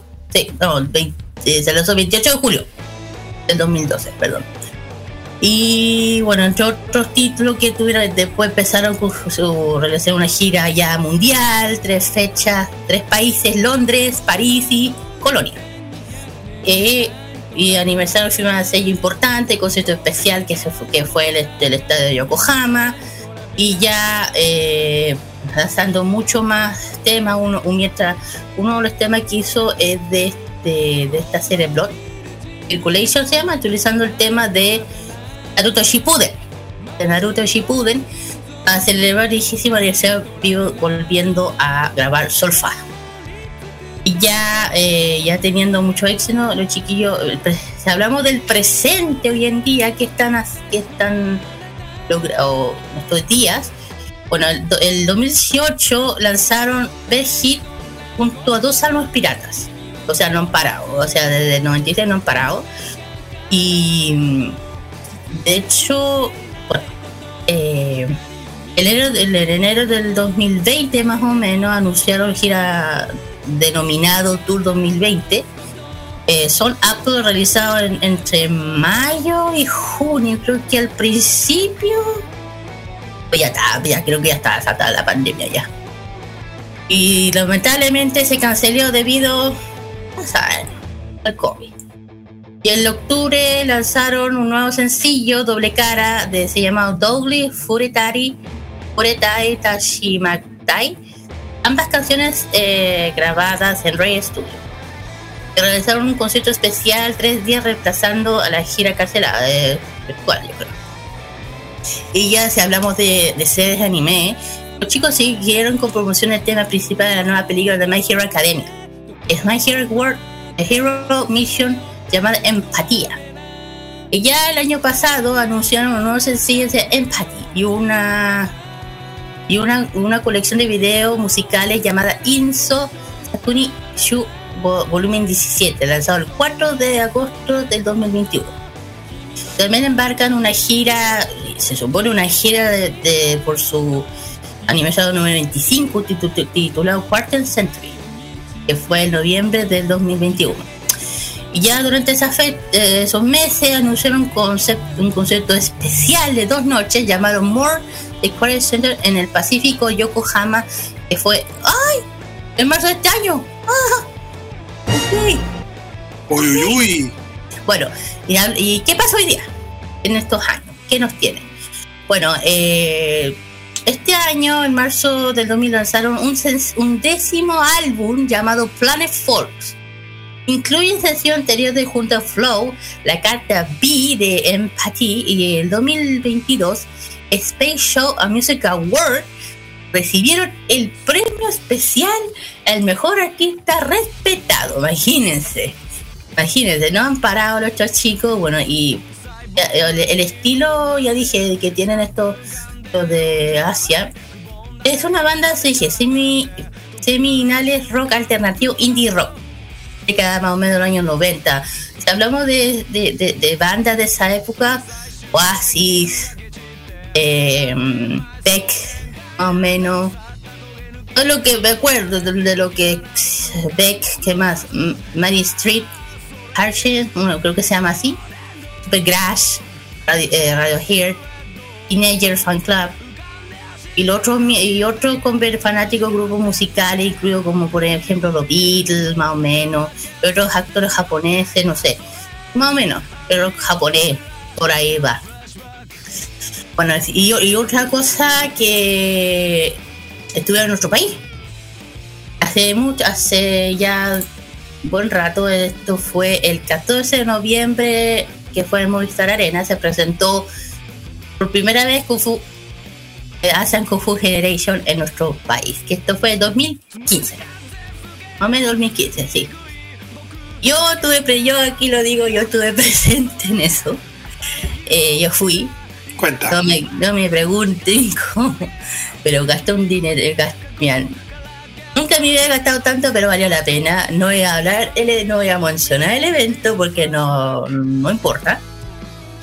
Pero fue espectacular, yo me acuerdo perfectamente, mucha gente conocía montones de cosplay dedicados al tema de Full Metal, eh, de, digo, de Kung Fu. Había de Naruto, de Bleach, de Full Metal, una cantidad. Y, era hermoso ver toda la gente cantando y corriendo todas las canciones, lo que son nuestra época. Eh, y yo me quedé hasta bien tarde, igual, no tan tarde, igual me tenía que ir. Pero fue hermoso recibir, poder eh, vivir esa experiencia de poder ver de poder haberlos visto en vivo por primera vez aquí en Chile. Eh, no, fue hermoso haberlos podido ver. Ojo que había, uno tenía que comprar una entrada que es el Minen Grey para poder eh, eh, tener, no sé, autógrafo o foto. Pero hablamos de VIP, no voy a hablar porque una polémica va por ahí, pero no voy a hablar. Pero qué bueno hablar de esta banda, una banda icónica que hoy en día no, no para de, triunfar, de hacer, de tener éxito. Ya dije que este año recibieron ese premio que mencioné, que no es poco. Eh, ojalá Dios quiera que cuando esta tontería de la pandemia termine, si alguna vez termina, puedan, puedan volver a venir a nuestro país, que ya saben que han venido, ellos vinieron una vez y sería lindo volver a verlo, yo creo que mucho. Por ejemplo, un poco de la edad de los chicos, si uno quiere saber, Luis Agoto es joven, ¿sabes qué? Tiene 45 años, joven. Uno quiere, puede ser algo sin quita más o menos la misma edad. Están por ahí. Ojo que allá en Japón el, siguiente que es Llama tiene 44 y el Magnae, que se le dice así a los que son de menor edad, que no es 44. A los dos tienen 44, pero uno nació en septiembre, el otro nació antes. Igual el Magnae. Así que. ¿Pero qué podemos.? Chiquillo, comentarios sobre esta gran banda icónica. A ver, ¿qué puedo decir, chiquillos? Bueno, una gran banda, de hecho, ahora que tú mencionaste, Kira, sobre su estadía en nuestro país, principalmente en Santiago, en el Movistar Arena, em, de hecho, queremos matarles por interno esta esta participación Ah, sí. que tuvieron en, en el Movistar Arena sobre el, concierto, igual se regresó muchísima gente en este en lo que era en lo que fue la Super Japan Expo. Esto fue en la noche. Ah, sí, pues sí, pues esto, esto fue po, que aquí donde yo estuve metida y cantando como pasaste- me imagino que la pasaste súper bien. Ay, sí, ¿quién no? Yo creo que estuvimos ahí, sí. Ok. Mm. Eh, hablar de hablar de Asian Kung Fu Generation es hablar yo creo que de las agrupaciones musicales que mejores recuerdos me trae para mí mira eh, vamos a escuchar un pedacito de una canción que para mí es significativa que es Re Re miren escúchala Adelante. me equivoqué eh, No, te pasaste. Esto- Eso pasa siempre en los, en los programas chiquillos. Sí, lo que pasa es que eh, me falló el pendrive, de hecho. Me falló- Tengo la biblioteca musical de. de. de. de Asia, de Asia- o sea, no, no de Asian Culture Generation, pero eh, sí, eh, para mí es una banda que marcó época. Marcó a muchos de nosotros como fanáticos de la animación japonesa. Y no solamente eso, también nos marcó como seguidores del estilo de- del estilo de J-Rock. Esta canción. Ahí va. Ah, esa. Sí, estoy hablando de Re Re. Que esto yo lo había mencionado antes en el. En el. Ah, re, re, re. Sí, se lo había mencionado anteriormente en el. En la, en la reunión de pauta. Y les había mencionado de que esta canción. Para mí tiene una gran significancia. El anime es muy, es muy denso, bastante bueno. Una de las mejores de la década pasada de Eraser. Y la canción es sin duda alguna hermosa. Es una tremenda canción esta. Una tremenda canción. Es una canción brillante. Es una canción notable. Una, una de las grandes creaciones de, Asian Kung Fu Generation. La cual eh, es una de esas, es uno de esos temas que sin duda alguna te simbolizan eh, la- la- las mejores etapas de entonces para mí esta, esta banda significa mucho. Significa mucho desde el sentido de que, por ejemplo, tú disfrutas su música, vibras con ella y el sonido precisamente de Asian Fu Generation es precisamente un sonido que a ti te trae a la memoria el, las mejores épocas para el fanático de anime. ¿cachai? Las mejores épocas. Entonces, para mí, eh, Asian Fu Generation es una de esas bandas, sin duda alguna, extraordinarias, en donde simplemente para, para mí eh, es, un, es una agrupación que marcó todo lo que es la vida, nos, la vida de nosotros como fanáticos de la cultura de- japonesa, la animación japonesa, e general de todo ello. Para mí, Kung Fu Generation representa precisamente una, una época en donde nosotros eh, donde nos- ya nos confesamos 100% otaku. Ya para ir terminando. Ah, una corrección, una cosa que le iba a decir sobre que cuando vinieron a Chile. El Asian había venido por su gira aquí en América, eh, en Sudamérica, pero justamente cuando fue la Super Japan Expo, que fue el 15, y- el 14 y 15 de noviembre, el evento los invitó al Movistar. Y más o menos como dije, fue en la noche, como las 8. ¿Se lo que me entiendes? Y ahí la gente aprovechó de poder la oportunidad de verlo. Bueno, estuve yo. Eh. Y yo dije, mejor, bueno, y la- y lo que cantaron es eh, ahí, por ejemplo, cantaron, de hecho, creo que en el, cuando vinieron, cantaron justamente Ray Ray. Cuando vinieron, cantaron esa canción en vivo. Cantaron Es esa, un tema del año 2014, 2015 por ahí. cantaron esa, cantaron Blue Training, ca- cantaron Haruka Kanata, Wonderful. De hecho, cuando se corrió, cuando la empezaron a cantar, la cantidad como se, como se escuchaba el Movistar Arena cuando se empezó a cantar esta canción fue como wow. También After Dark, también Siren, eh, Starten, esta canción que ya dije, Solarin, o Sola, Solarin, el aire no dice en coreano, en ja- japonés, perdón. Y bueno, también la de Fullmetal también la, la cantaron, entre otros títulos importantes de ella. En fin. Bueno, cerramos con los chicos de Asian Fuku, Kung Fu Generation, ¿verdad? Y yo digo, mira, ojalá, ojalá llegaran a llegar otra vez ¿sabes qué? Porque bueno, lindo volver a, a vivir esa experiencia, porque tendré siempre en el recuerdo. Bueno, vamos con las dos canciones y justamente tiene que ver con ella. Y una de las gran- dos grandes openings de la animación japonesa, hablo de Haruka, Haruka Kanata de Naruto y, por supuesto rewrite de, rewrite de Full Metal Alchemist. Creo que esta es el opening número 6. Cuatro. 4. Número 4. Y vamos volviendo con el emprendimiento. Skip. Vamos con.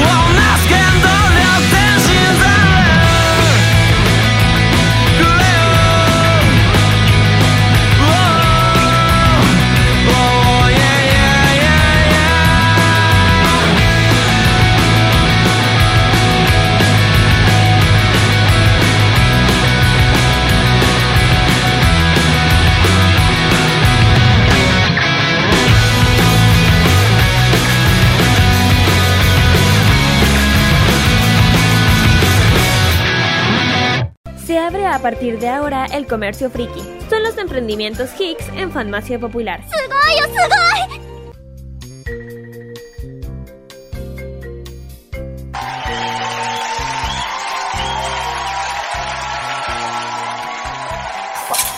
Muy bien, chiquillos, hemos vuelto ya con el Fashion Geek. Ojalá que les haya hecho recordar nostalgia y todo a recordar a esta gran banda. En fin, vamos a los emprendimientos de este sábado por parte de Hangul Corea. Eh, este, este- este emprendimiento es Miss Next Store. Negocio local, productos de kawaii, también eh, venta de merchandise, K-pop oficial y no.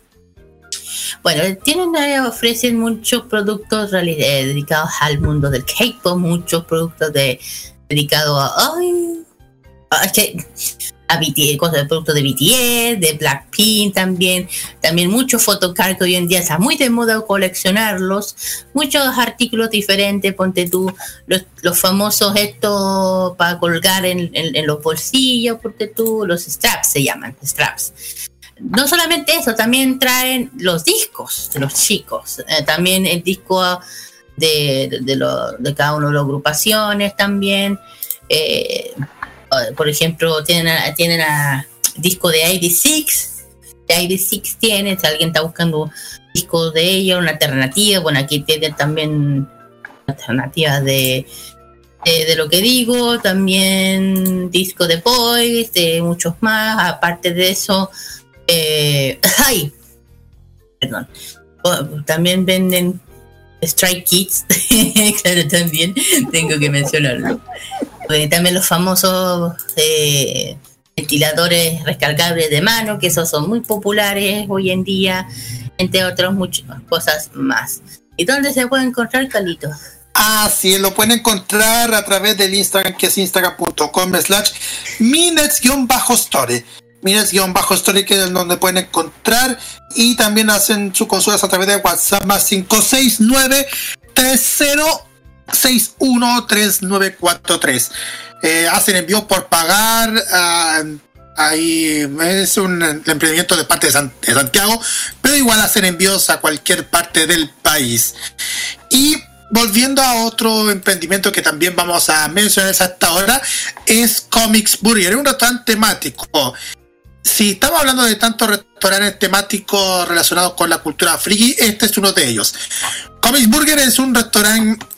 que como les dije, que está relacionado con el tema de los superhéroes y está relacionado con lo que todos les gustan, las hamburguesas.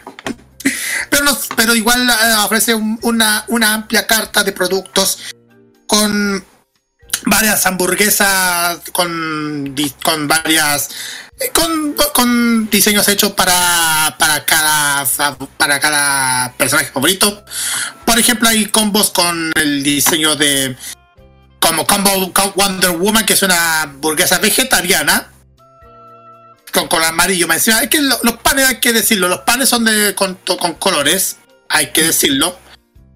También ofrecen también otro- otros panes, eh, también eh, un pan que es el Harley Quinn, pan rosado, que es el, ajá, eh, para, carne, para carne vacuno, queso cheddar, tomate, para pasalilo, mayonesa, ketchup, mostaza. También encuentran un pan super, una hamburguesa Superman, que es de pan de color azul. Ofrece también cebolla morada y papas al hilo. También, ¿qué más se ofrece también? Eh, también ofrece de Joker, que el pan, pan color morado, con cebolla caramelizada. Pan Batman, pan color negro. También tienen pan Hulk, que es el de color verde, pan. Eh, El, hamburguesa, mejor dicho. Hamburguesa Spider Burger, que es el pan color rojo y que contiene cebolla morada. La del Hulk tiene también el, tres carnes de vacuno.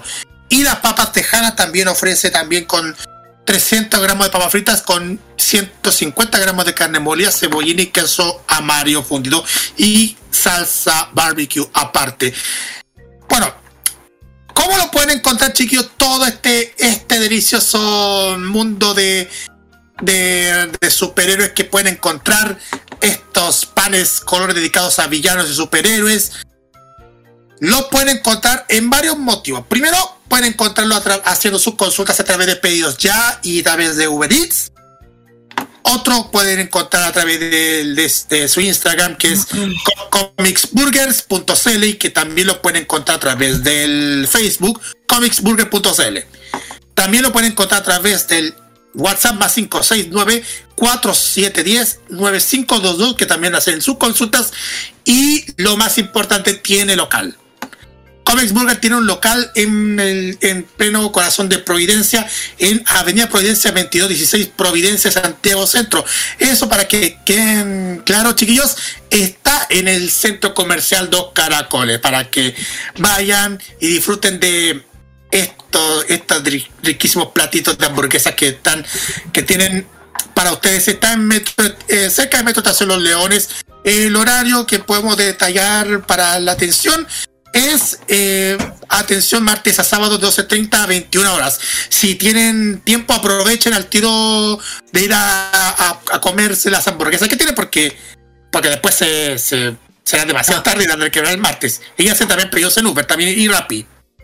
Ok, ok, teníamos los dos emprendimientos. Bueno, aparte de eso, chiqui, acuérdense, bueno, hoy día se está realizando la Dragon Ball Fest Chile. Aquí les mandamos un gran saludo a todos los que estén por allá. Esto es a paso en Metro Santa Rosa, dirección Espacio Mata Santa Rosa 9014. Es totalmente gratuito, con todo, claro, con el tena, con el mascarilla y todo el tema. Ellos van a estar muchos expositores, muchos amigos muy queridos como Maneki, Mano Friki, eh, Mano Friki, Nicolás eh, Shogoku, entre otros emprendimientos conocidos. Y también eh, se está realizando en este mismo instante, se llama Gene Reogan Edición Villanos. Ah, la de ella. Estadio frente a Olmi Padre Hurtado. Primera transversal 953 desde las 12 hasta las 8 y media de la noche. Eh, claro, con todos los protocolos y el tema, van a estar, bueno, van a estar también, eh, tengas conocidas amigas nuestras como K-Pop Manía, Cookie, la Cookie también va a estar por ahí, le mandamos un gran saludo. Y además se está realizando Chinsai Med Fest en la avenida Recoleta, 4187 metro Espucio Norte, de 12 a 7, es completamente gratuito, y pero también con el tema de el tema de la mascarilla, obligatorio y pase de movilidad. Sin pase no entra. Sin pase no entra, tal cual. ¿Y qué más, Carlos?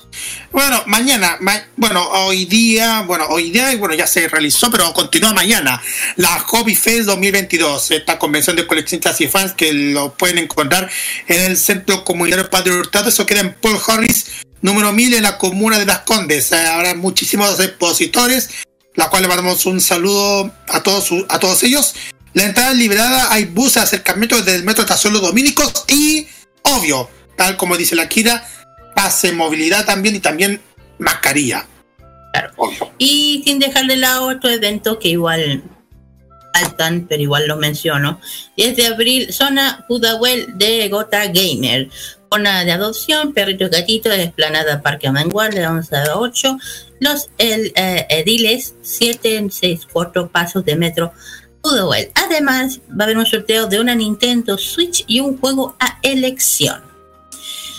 Y también se viene por fin el regreso de la Feria Friki. No hay vuelta a casa. Después de tanto hiatus, por fin vuelve. El 30 de abril ah, y domingo 1 de mayo de 9, de a 8. Bellavista 37 con Recoleta, zona retro, gourmet, 200 dentes emprendedores y más. Eso. Y bueno, ¿qué, qué más? Eh, eh, nada, solamente igual saludos a toda la gente que nos están disfrutando estos eventos y sobre todo la gente que están disfrutando la Superfest. Eso. Bueno, aquí termino, vamos a presentar el lado que a mí me gusta, que es el K-Pop. Vamos con las chicas de Luna, como ya dije, están participando en el Kingdom 2. Eh, ¿Quién es la próxima generación? ¿Quién es la próxima reina del K-Pop? Hay que ver quién. Eh, con su canción Luna con el tema Pay to Town. Y por parte de las chicas de Seattle que la están, la están rompiendo con su, con su nuevo tema Tomboys con la canción La Tata de versión japonesa. Vamos y volvemos con la reseña City, City Pop. Vamos a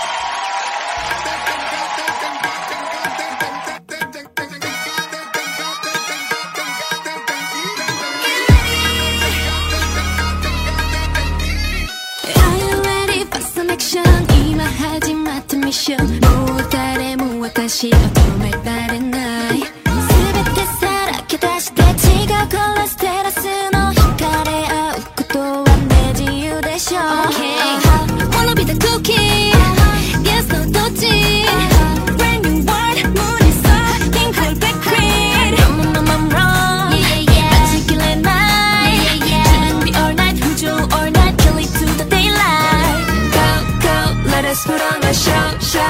show 宇宙世界を more more 切り開いて roll roll We don't stop until the sun goes up 焦げなく踊ろう No way you can make us stop We about to paint the town La ta ta ta ta ta ta ta ta Paint the town La ta ta ta ta ta ta ta ta Paint the town La ta ta ta ta ta ta ta ta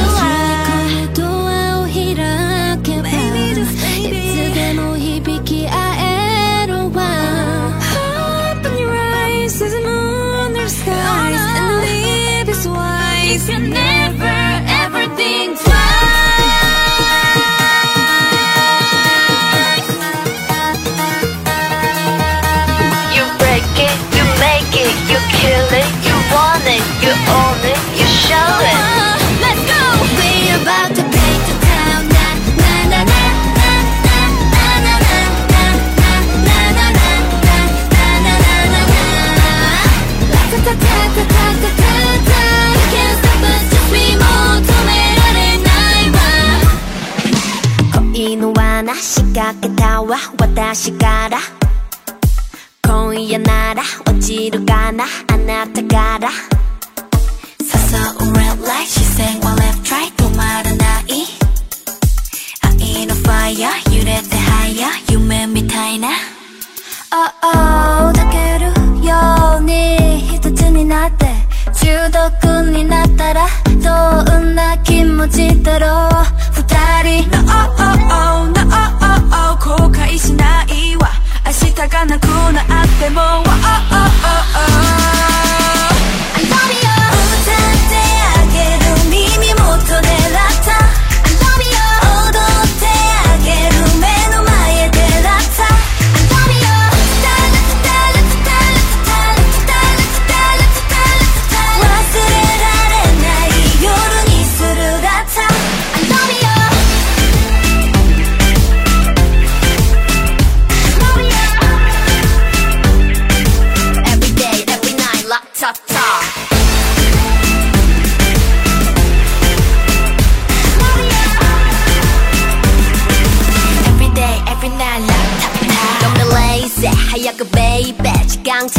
からまだベースもっと深く寄って記憶飛ぶくらい明日なんてどうなってもいいの。熱いこのダンスでラッタッタ。二人もう尽くすのラッタッタ。誰もが羨むわ。ほらいい感じでしょ。もわもわああうるせいなんて抜き捨てたら。このまま私どこまで行くんだろう。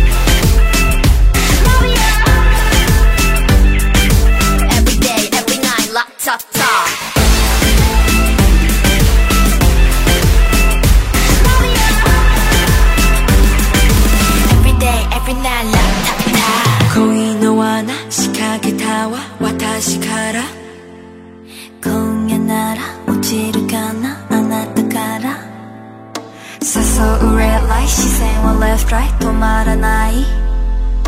愛のファイヤー揺れてはや夢みたいな。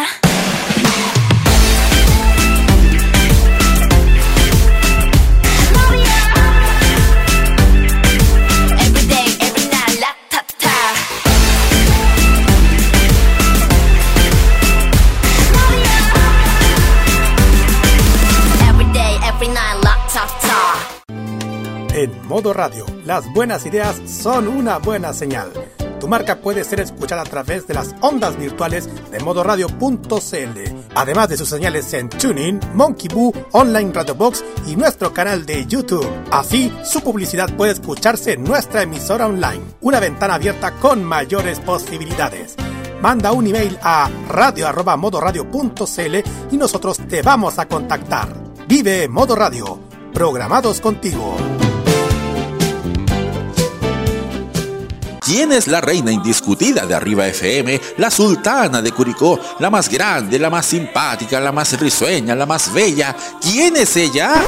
Yo, Cecilia González Madrid. Y por eso todos juntos decimos con Ceci, si no pa' qué. Hazlo a través de la cuenta fan del Banco de Chile 00037 7321214 00037 7321214 porque ella es parte de nuestra historia, contamos contigo. Porque todos juntos decimos con Ceci, si no pa' qué. Arriba FM te prende 24-7. La información musical y del espectáculo la traemos con toda la buena onda. Vive el pop nacional e internacional, solo en modo radio, programados contigo. Porque la ciudad de noche tiene su propia banda sonora. Rocky nos cuenta la historia de un artista en la reseña City Pop en Fanmacia Popular.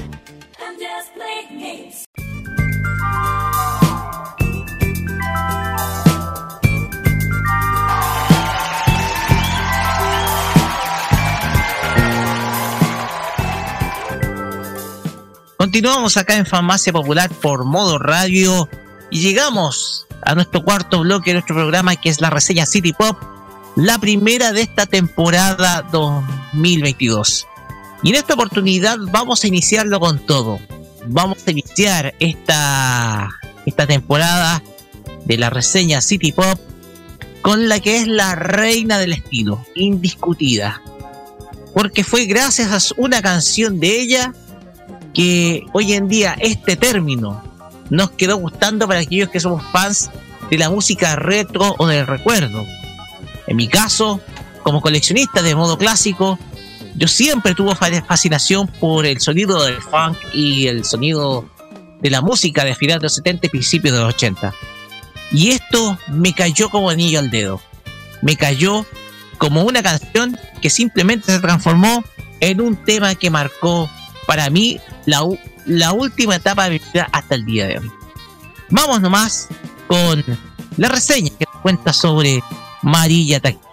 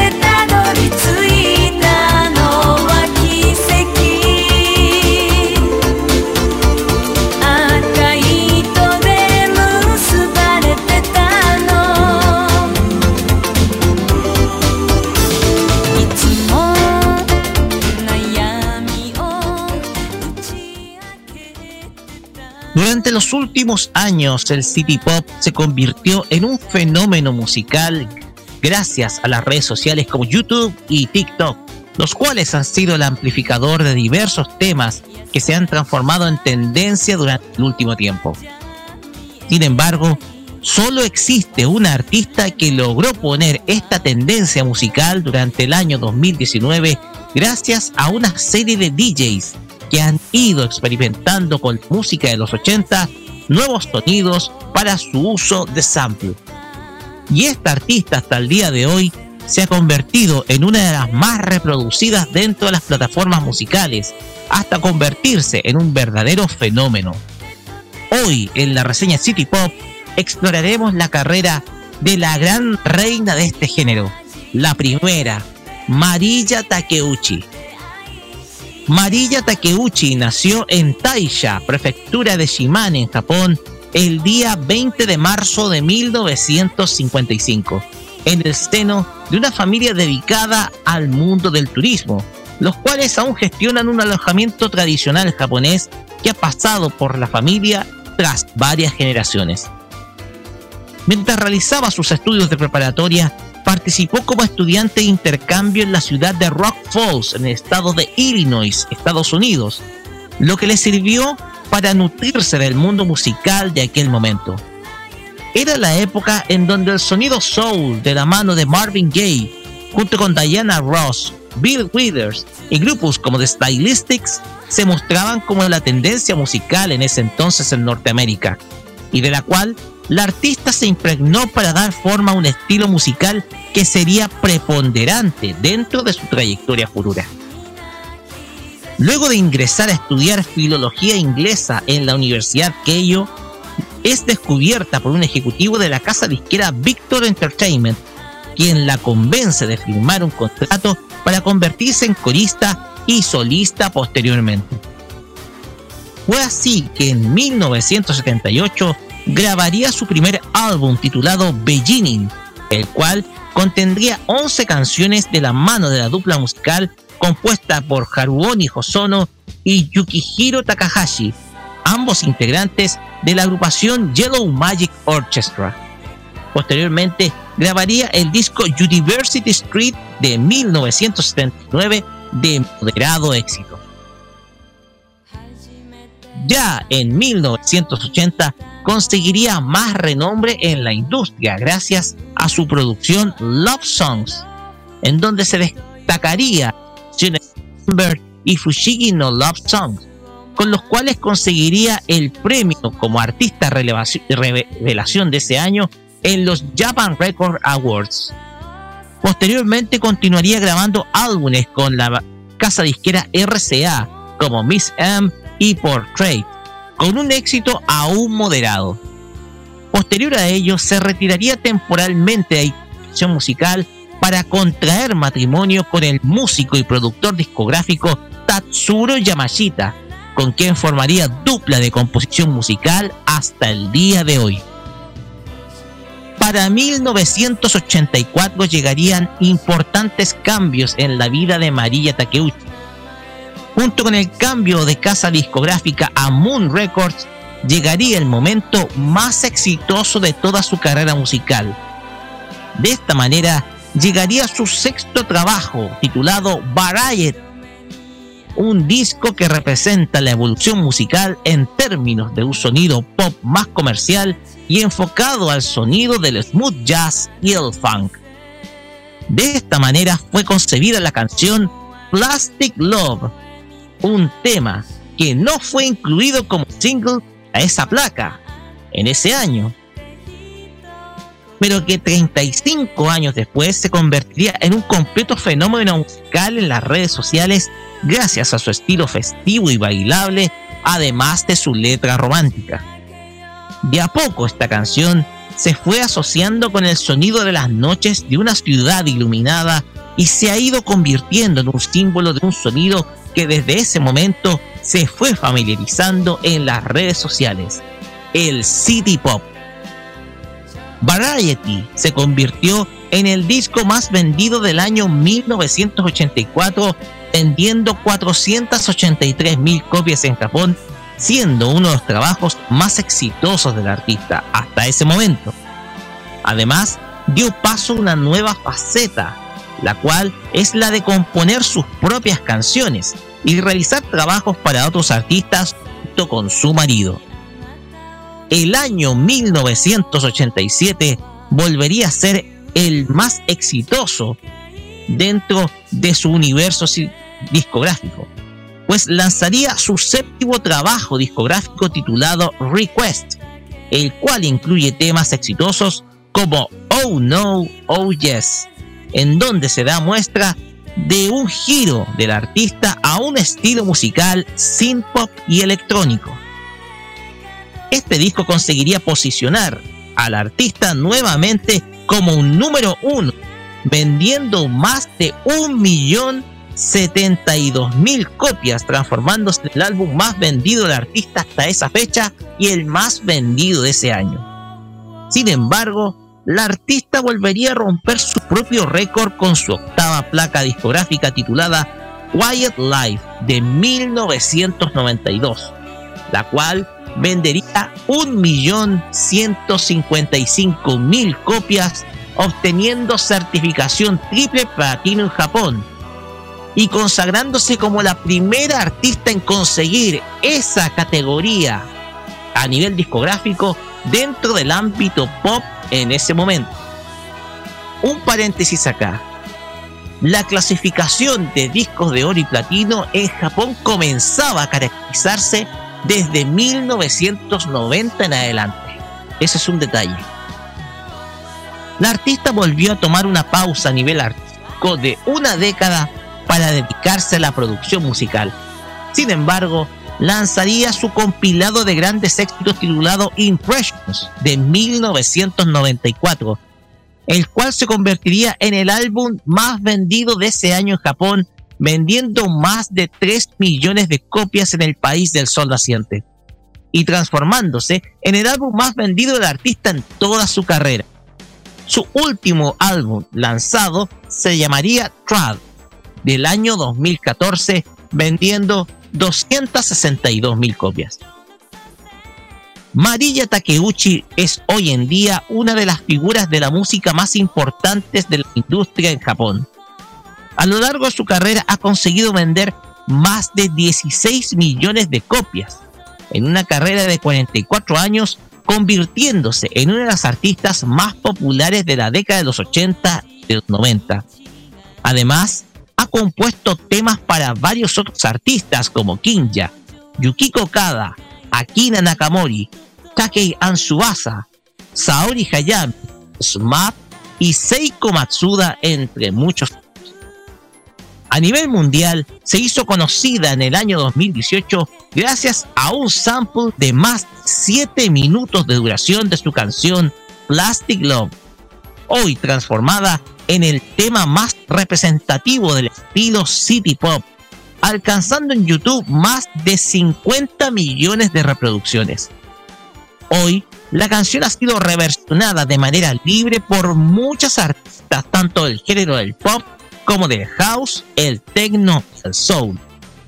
Tanta ha sido la popularidad que ha adquirido la canción que Warner Music Japan liberó el videoclip oficial de la canción en su cuenta oficial, alcanzando más de 6 millones de reproducciones hasta la fecha. El éxito de Plastic Love a nivel internacional desarrolló un culto tanto a su imagen como a la cultura japonesa de la década de los 80. La música del artista se relacionó inmediatamente con la animación japonesa y la música pop de esa década, la cual se llevó, a redescubrir a un sinnúmero de artistas japoneses de ese momento. En Reddit, diversos usuarios muestran con orgullo la adquisición de los vinilos tanto de Variety como de Request. Otros, en tanto, han podido encontrar joyas como el single original de Plastic Love del año 1985, el cual se incluye en versiones 12 pulgadas para mezclas de discoteca y la versión off-vocal original para karaoke. Otros optan por un sinnúmero de souvenirs con su imagen, que van desde poleras, tazones y otro tipo de objetos con su imagen estampada. Marilla Takeuchi es hoy en día una figura incomparable dentro de la industria de la música de Japón. Su imagen hoy en día es un símbolo de culto y de respeto por una gran parte de fans que adoran su música, los cuales han hecho de Plastic Love un himno de la cultura vintage de la última etapa de la era show. Además de ser una de las artistas más queridas parte de los fans de la cultura asiática, tanto de Japón como del extranjero. Con esto finalizamos esta reseña Sit Pop acá en Famacia Popular para dar paso a los comentarios comenzando por Kira.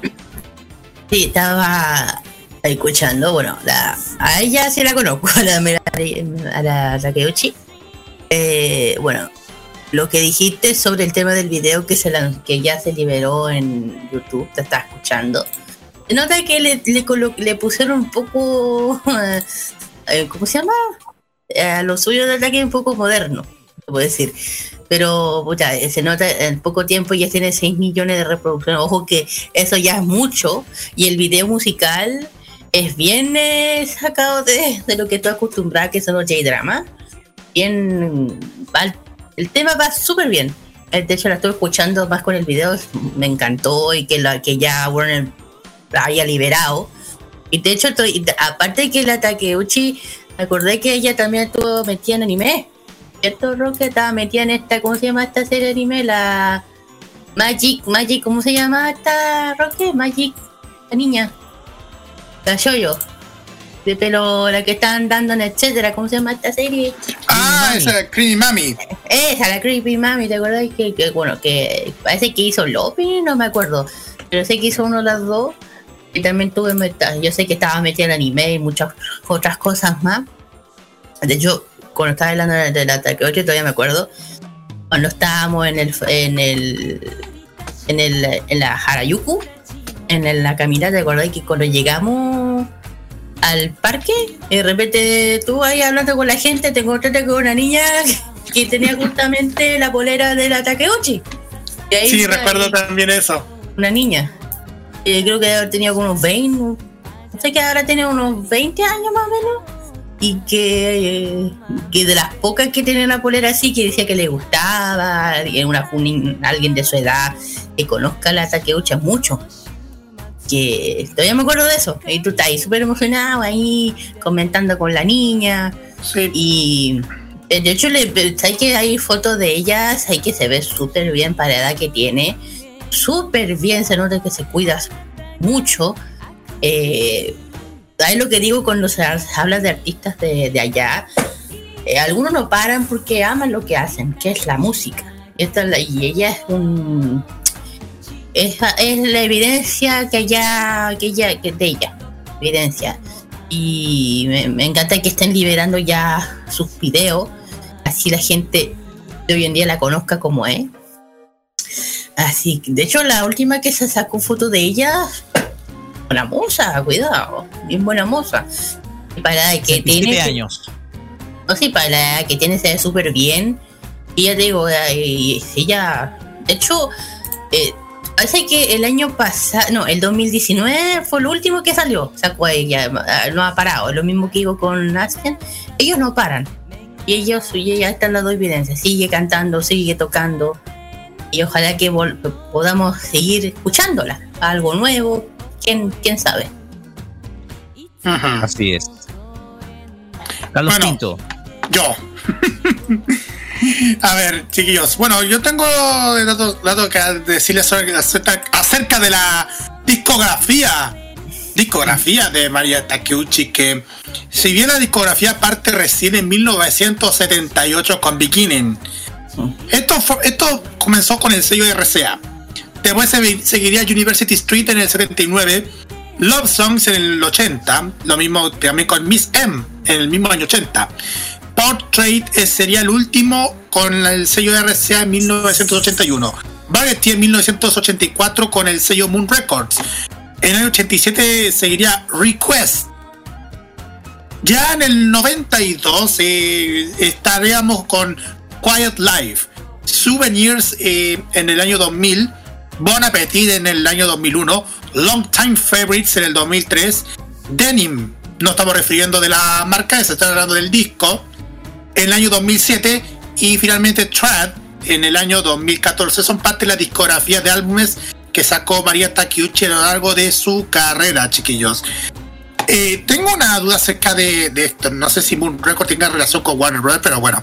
Yo creo que no, eh, no, me equivoco. Sí, es verdad. Sí, Moon Record eh, tiene relación con Warner Music Japan. Entonces, sí, eh, Alpha Moon eh, fue adquirida por Warner Music en el 90. Sí, es verdad.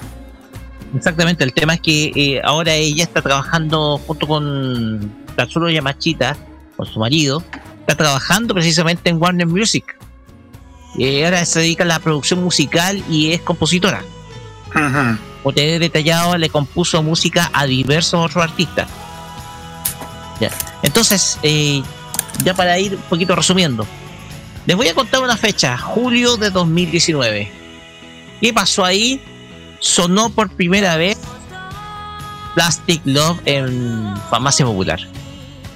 Y sonó la versión la, subida por el usuario Gun. ¿Quién es ese usuario? Fue el usuario que subió la canción Plastic Love que después se convertiría en un fenómeno viral. Él fue el que la difundió. Hasta el momento, mm, yo creo que este usuario no pensó la gran repercusión que tenía. Y hablando de Plastic Love, quiero que escuche, escuchen lo siguiente, porque yo logré por ahí conseguirme un material muy interesante. Atención, por favor.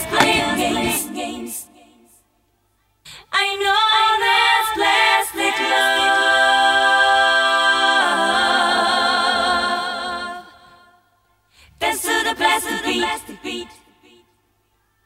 Another morning comes.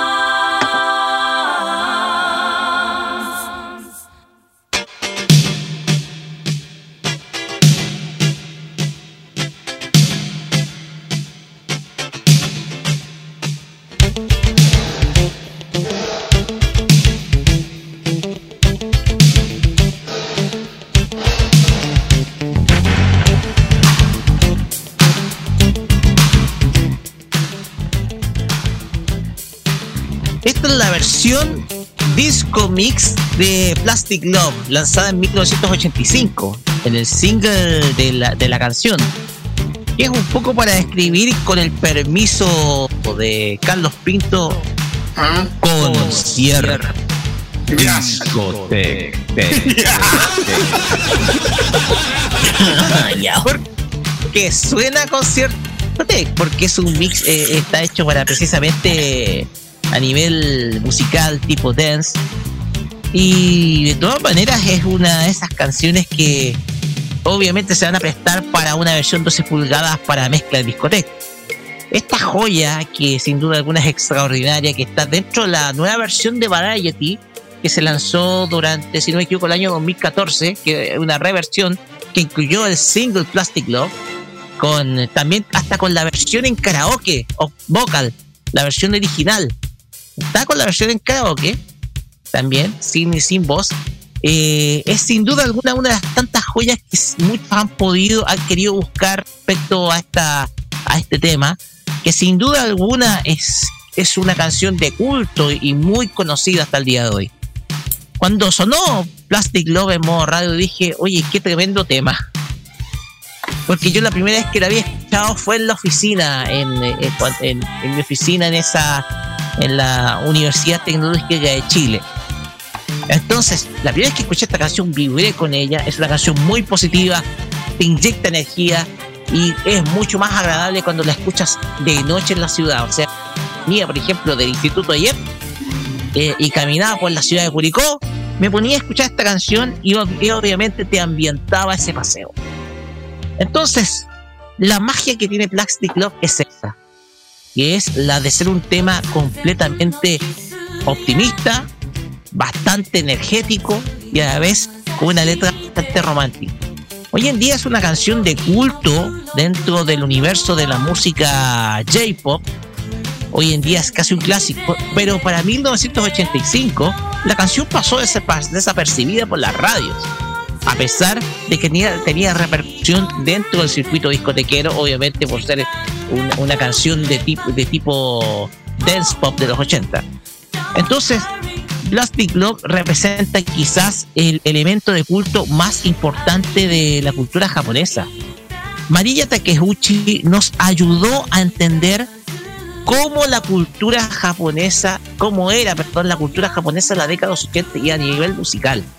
Lo rico que es encontrarte con artistas de calidad en ese momento. Entonces, para mí es muy, para mí es muy preciado escuchar a un artista de este estilo y sin duda alguna eh, hoy en día despierta un gran culto de muchos a nivel mundial. Hoy en día los coleccionistas de discos quieren tener un vinilo de ella, sobre todo Variety, que es quizás el disco más buscado de todos. Entonces, esa es la magia que tiene María Takeuchi, el haber conquistado corazones de aquellos que nos gusta, no solamente la animación japonesa, sino también eh, cubrir la música del recuerdo. Y que sin duda alguna a nosotros nos fascina, sobre todo a mí me fascina. No sé qué piensan al respecto, chiquillos, ya para ir cerrando. Oh, nada, yo dije lo que tenía que decir. también una, gran artista, por eso le dijimos lo, al comenzar el programa, reina del City Pop, y lo sigue siendo, y lo sigue siendo. La reina indiscutida, claro. Entonces, para mí es una artista sumamente importante y desde luego para nosotros es una de esas figuras musicales que siempre nos gusta apreciar y descubrir acá en la reseña. De hecho, han sonado muchas otras canciones de María Takeuchi en nuestro programa, aparte de Plastic Love.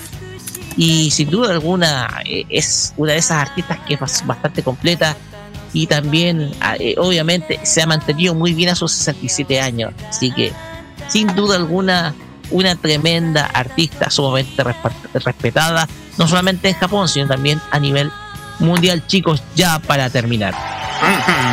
Excelente tipo de esta semana, Roque. Gracias, Carlos, gracias. No sea tan patero, Carlos, ya.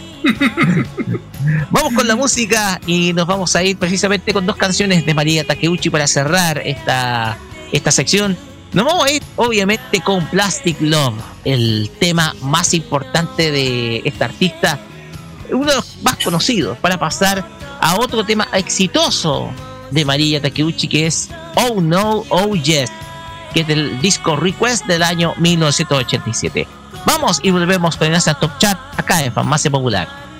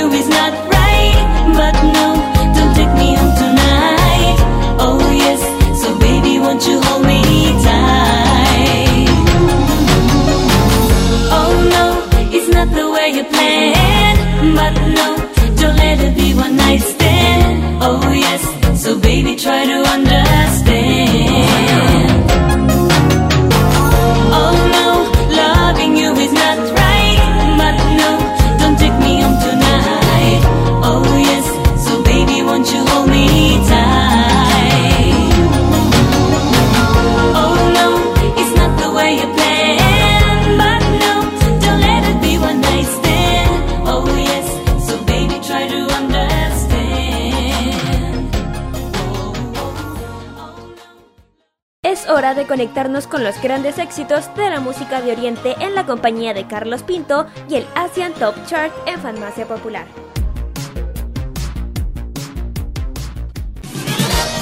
En el primer Asian Top Chart del mes de abril vamos directamente a conocer los éxitos más escuchados en Japón según la lista de Billboard. Estos son los siguientes. Décimo lugar para Fuji Kasei y este tema llamado Matsuri. Noveno lugar para Saucy Dog bajando del séptimo al noveno y el tema Cinderella Boy. En el octavo lugar se encuentra la agrupación Mr. Children y este tema llamado Ayen es un tema inédito que se encuentra en el octavo lugar. Séptimo lugar para Yuri que baja del quinto al séptimo con el tema Betelgeuse. Manteniendo este mismo artista Yuri en el sexto lugar con este tema llamado Dried Flower. Quinto lugar para la agrupación Beefers y este tema llamado Bye Goodbye bajó del segundo lugar al primero. Los chicos de INI se presentan en el cuarto lugar con un tema inédito, Call 119. Tercer lugar para Aimer y este tema llamado Sankyo Sanka subió del cuarto lugar al tercero. El que bajó del primer lugar al segundo lugar es King New y este tema llamado Chameleon. Y el primer lugar y el que vamos a escuchar a continuación se trata de las chicas de Nogisaka 46 y este tema llamado Actually, que la semana pasada estuvieron en el lugar número 80 y subieron de un santiamén al primer lugar. Después vamos a escuchar a la agrupación INI que está en el cuarto lugar con el tema Call 119. Vamos y volvemos para la parte final de nuestro programa.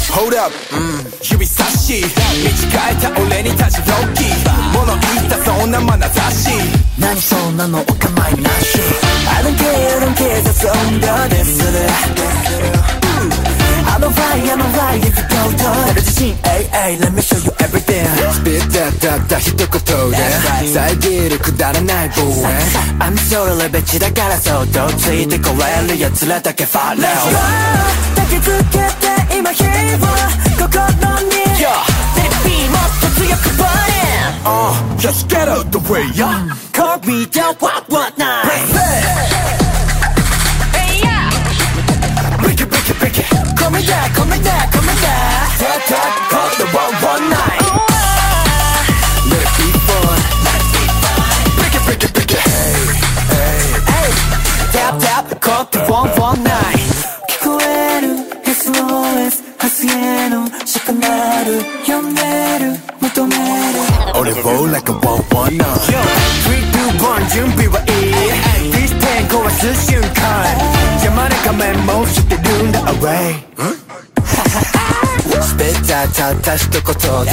遮るくだらないブーイン I'm so レベチだからそっとついてくれる奴らだけファロー抱きつけて今火を心に Yo, let it be もっと強く it Uh, just get out the way, yeah Call me that one one night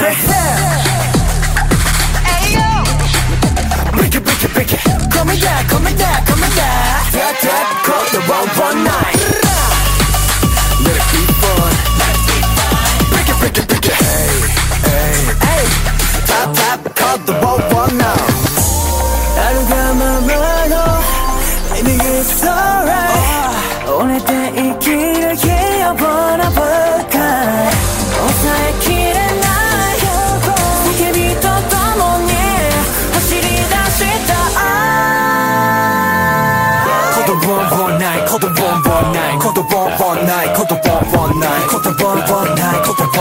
い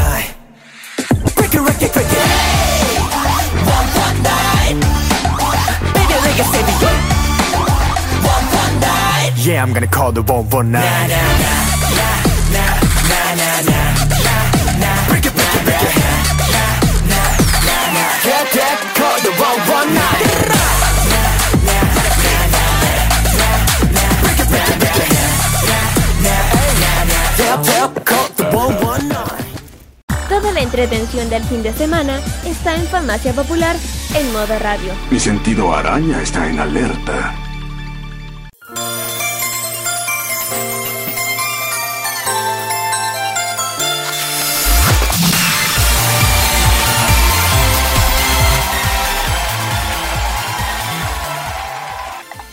Forma terminamos este capítulo, el número 213 de Farmacia Popular, el segundo capítulo de esta sexta temporada acá por Modo Radio.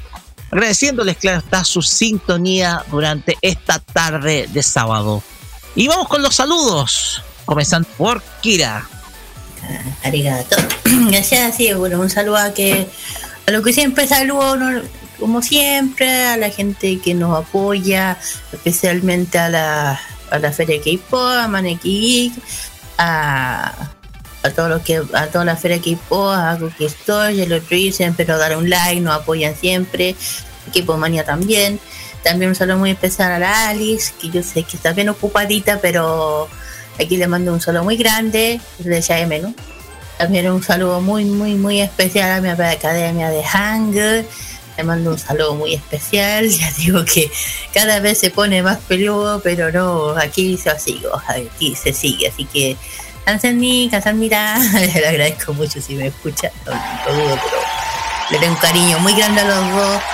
Eh, y bueno, eh, ¿qué más? Ya saben, chiquillos, todas las canciones del K-pop que acabamos de escuchar las pueden escuchar de lunes a viernes en Express, desde las 5 hasta las 7 de la tarde. Si desean un especial de alguna agrupación, solo lo tienen que comentar.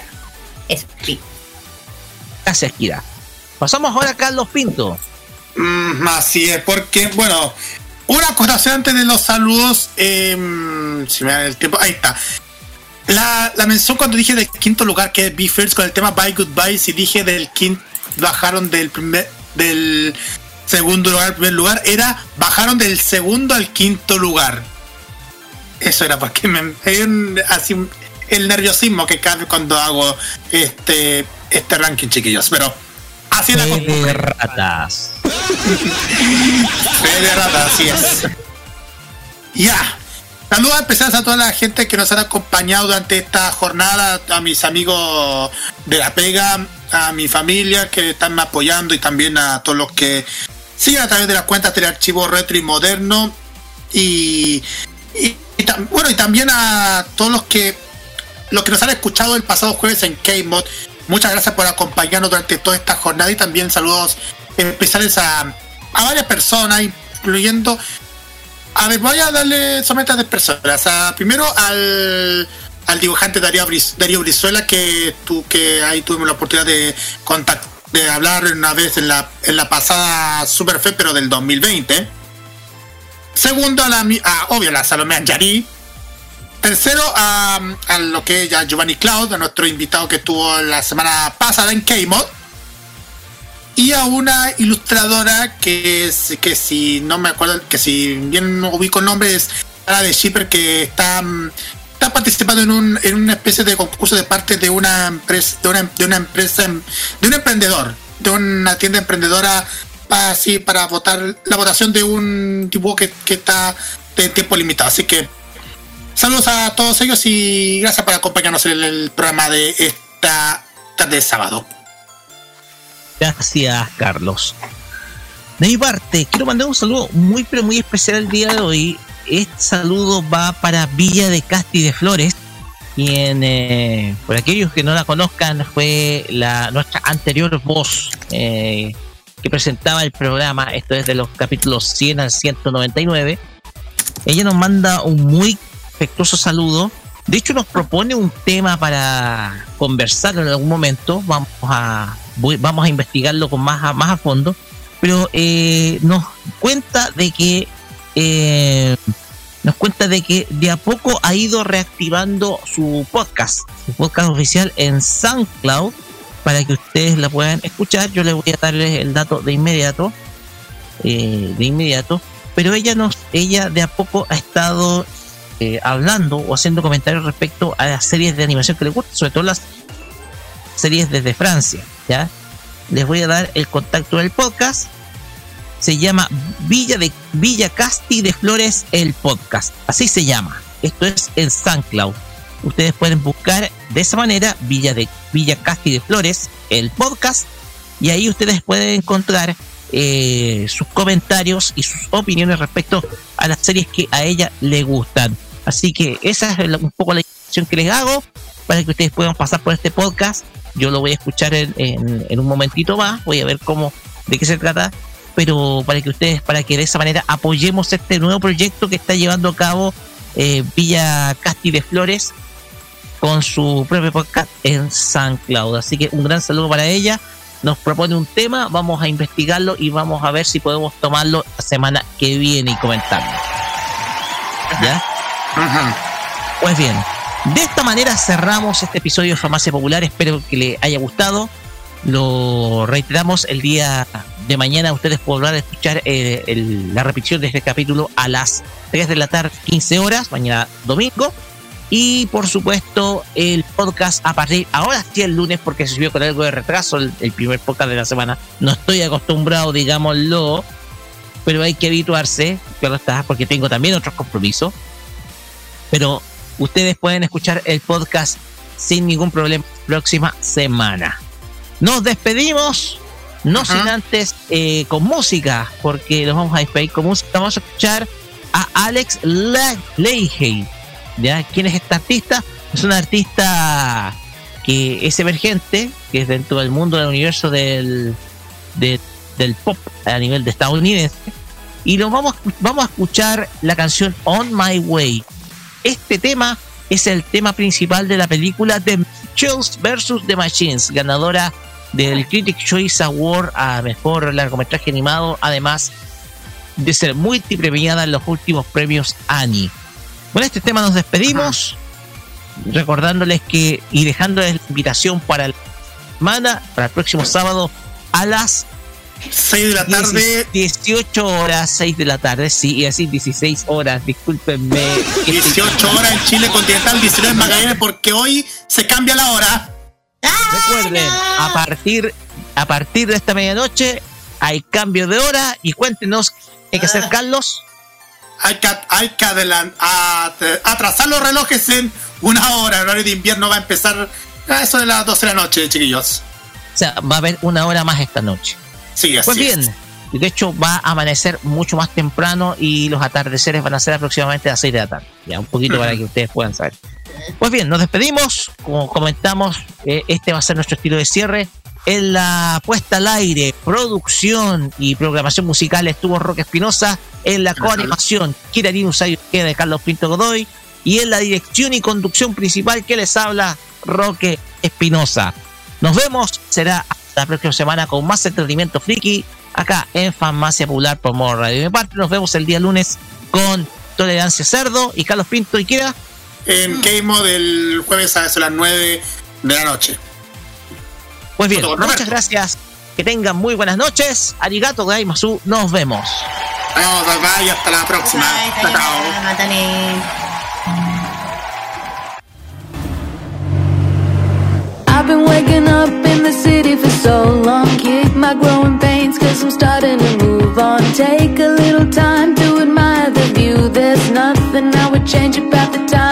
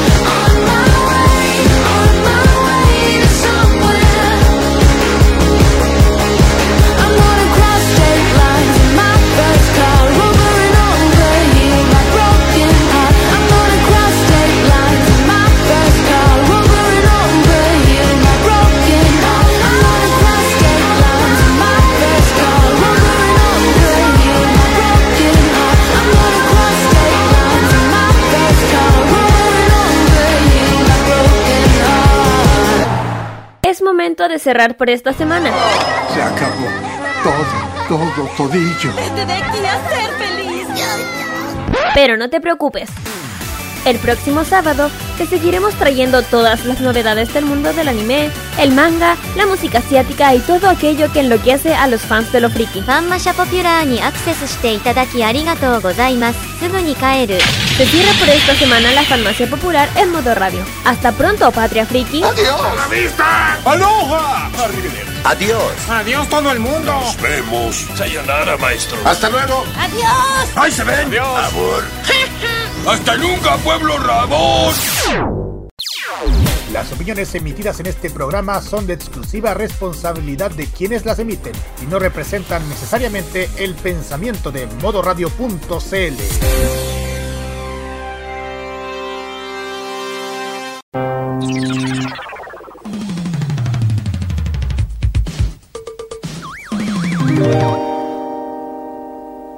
Los recuerdos de la música son parte también de nuestra programación. Vive la nostalgia musical en modo radio. Programados contigo.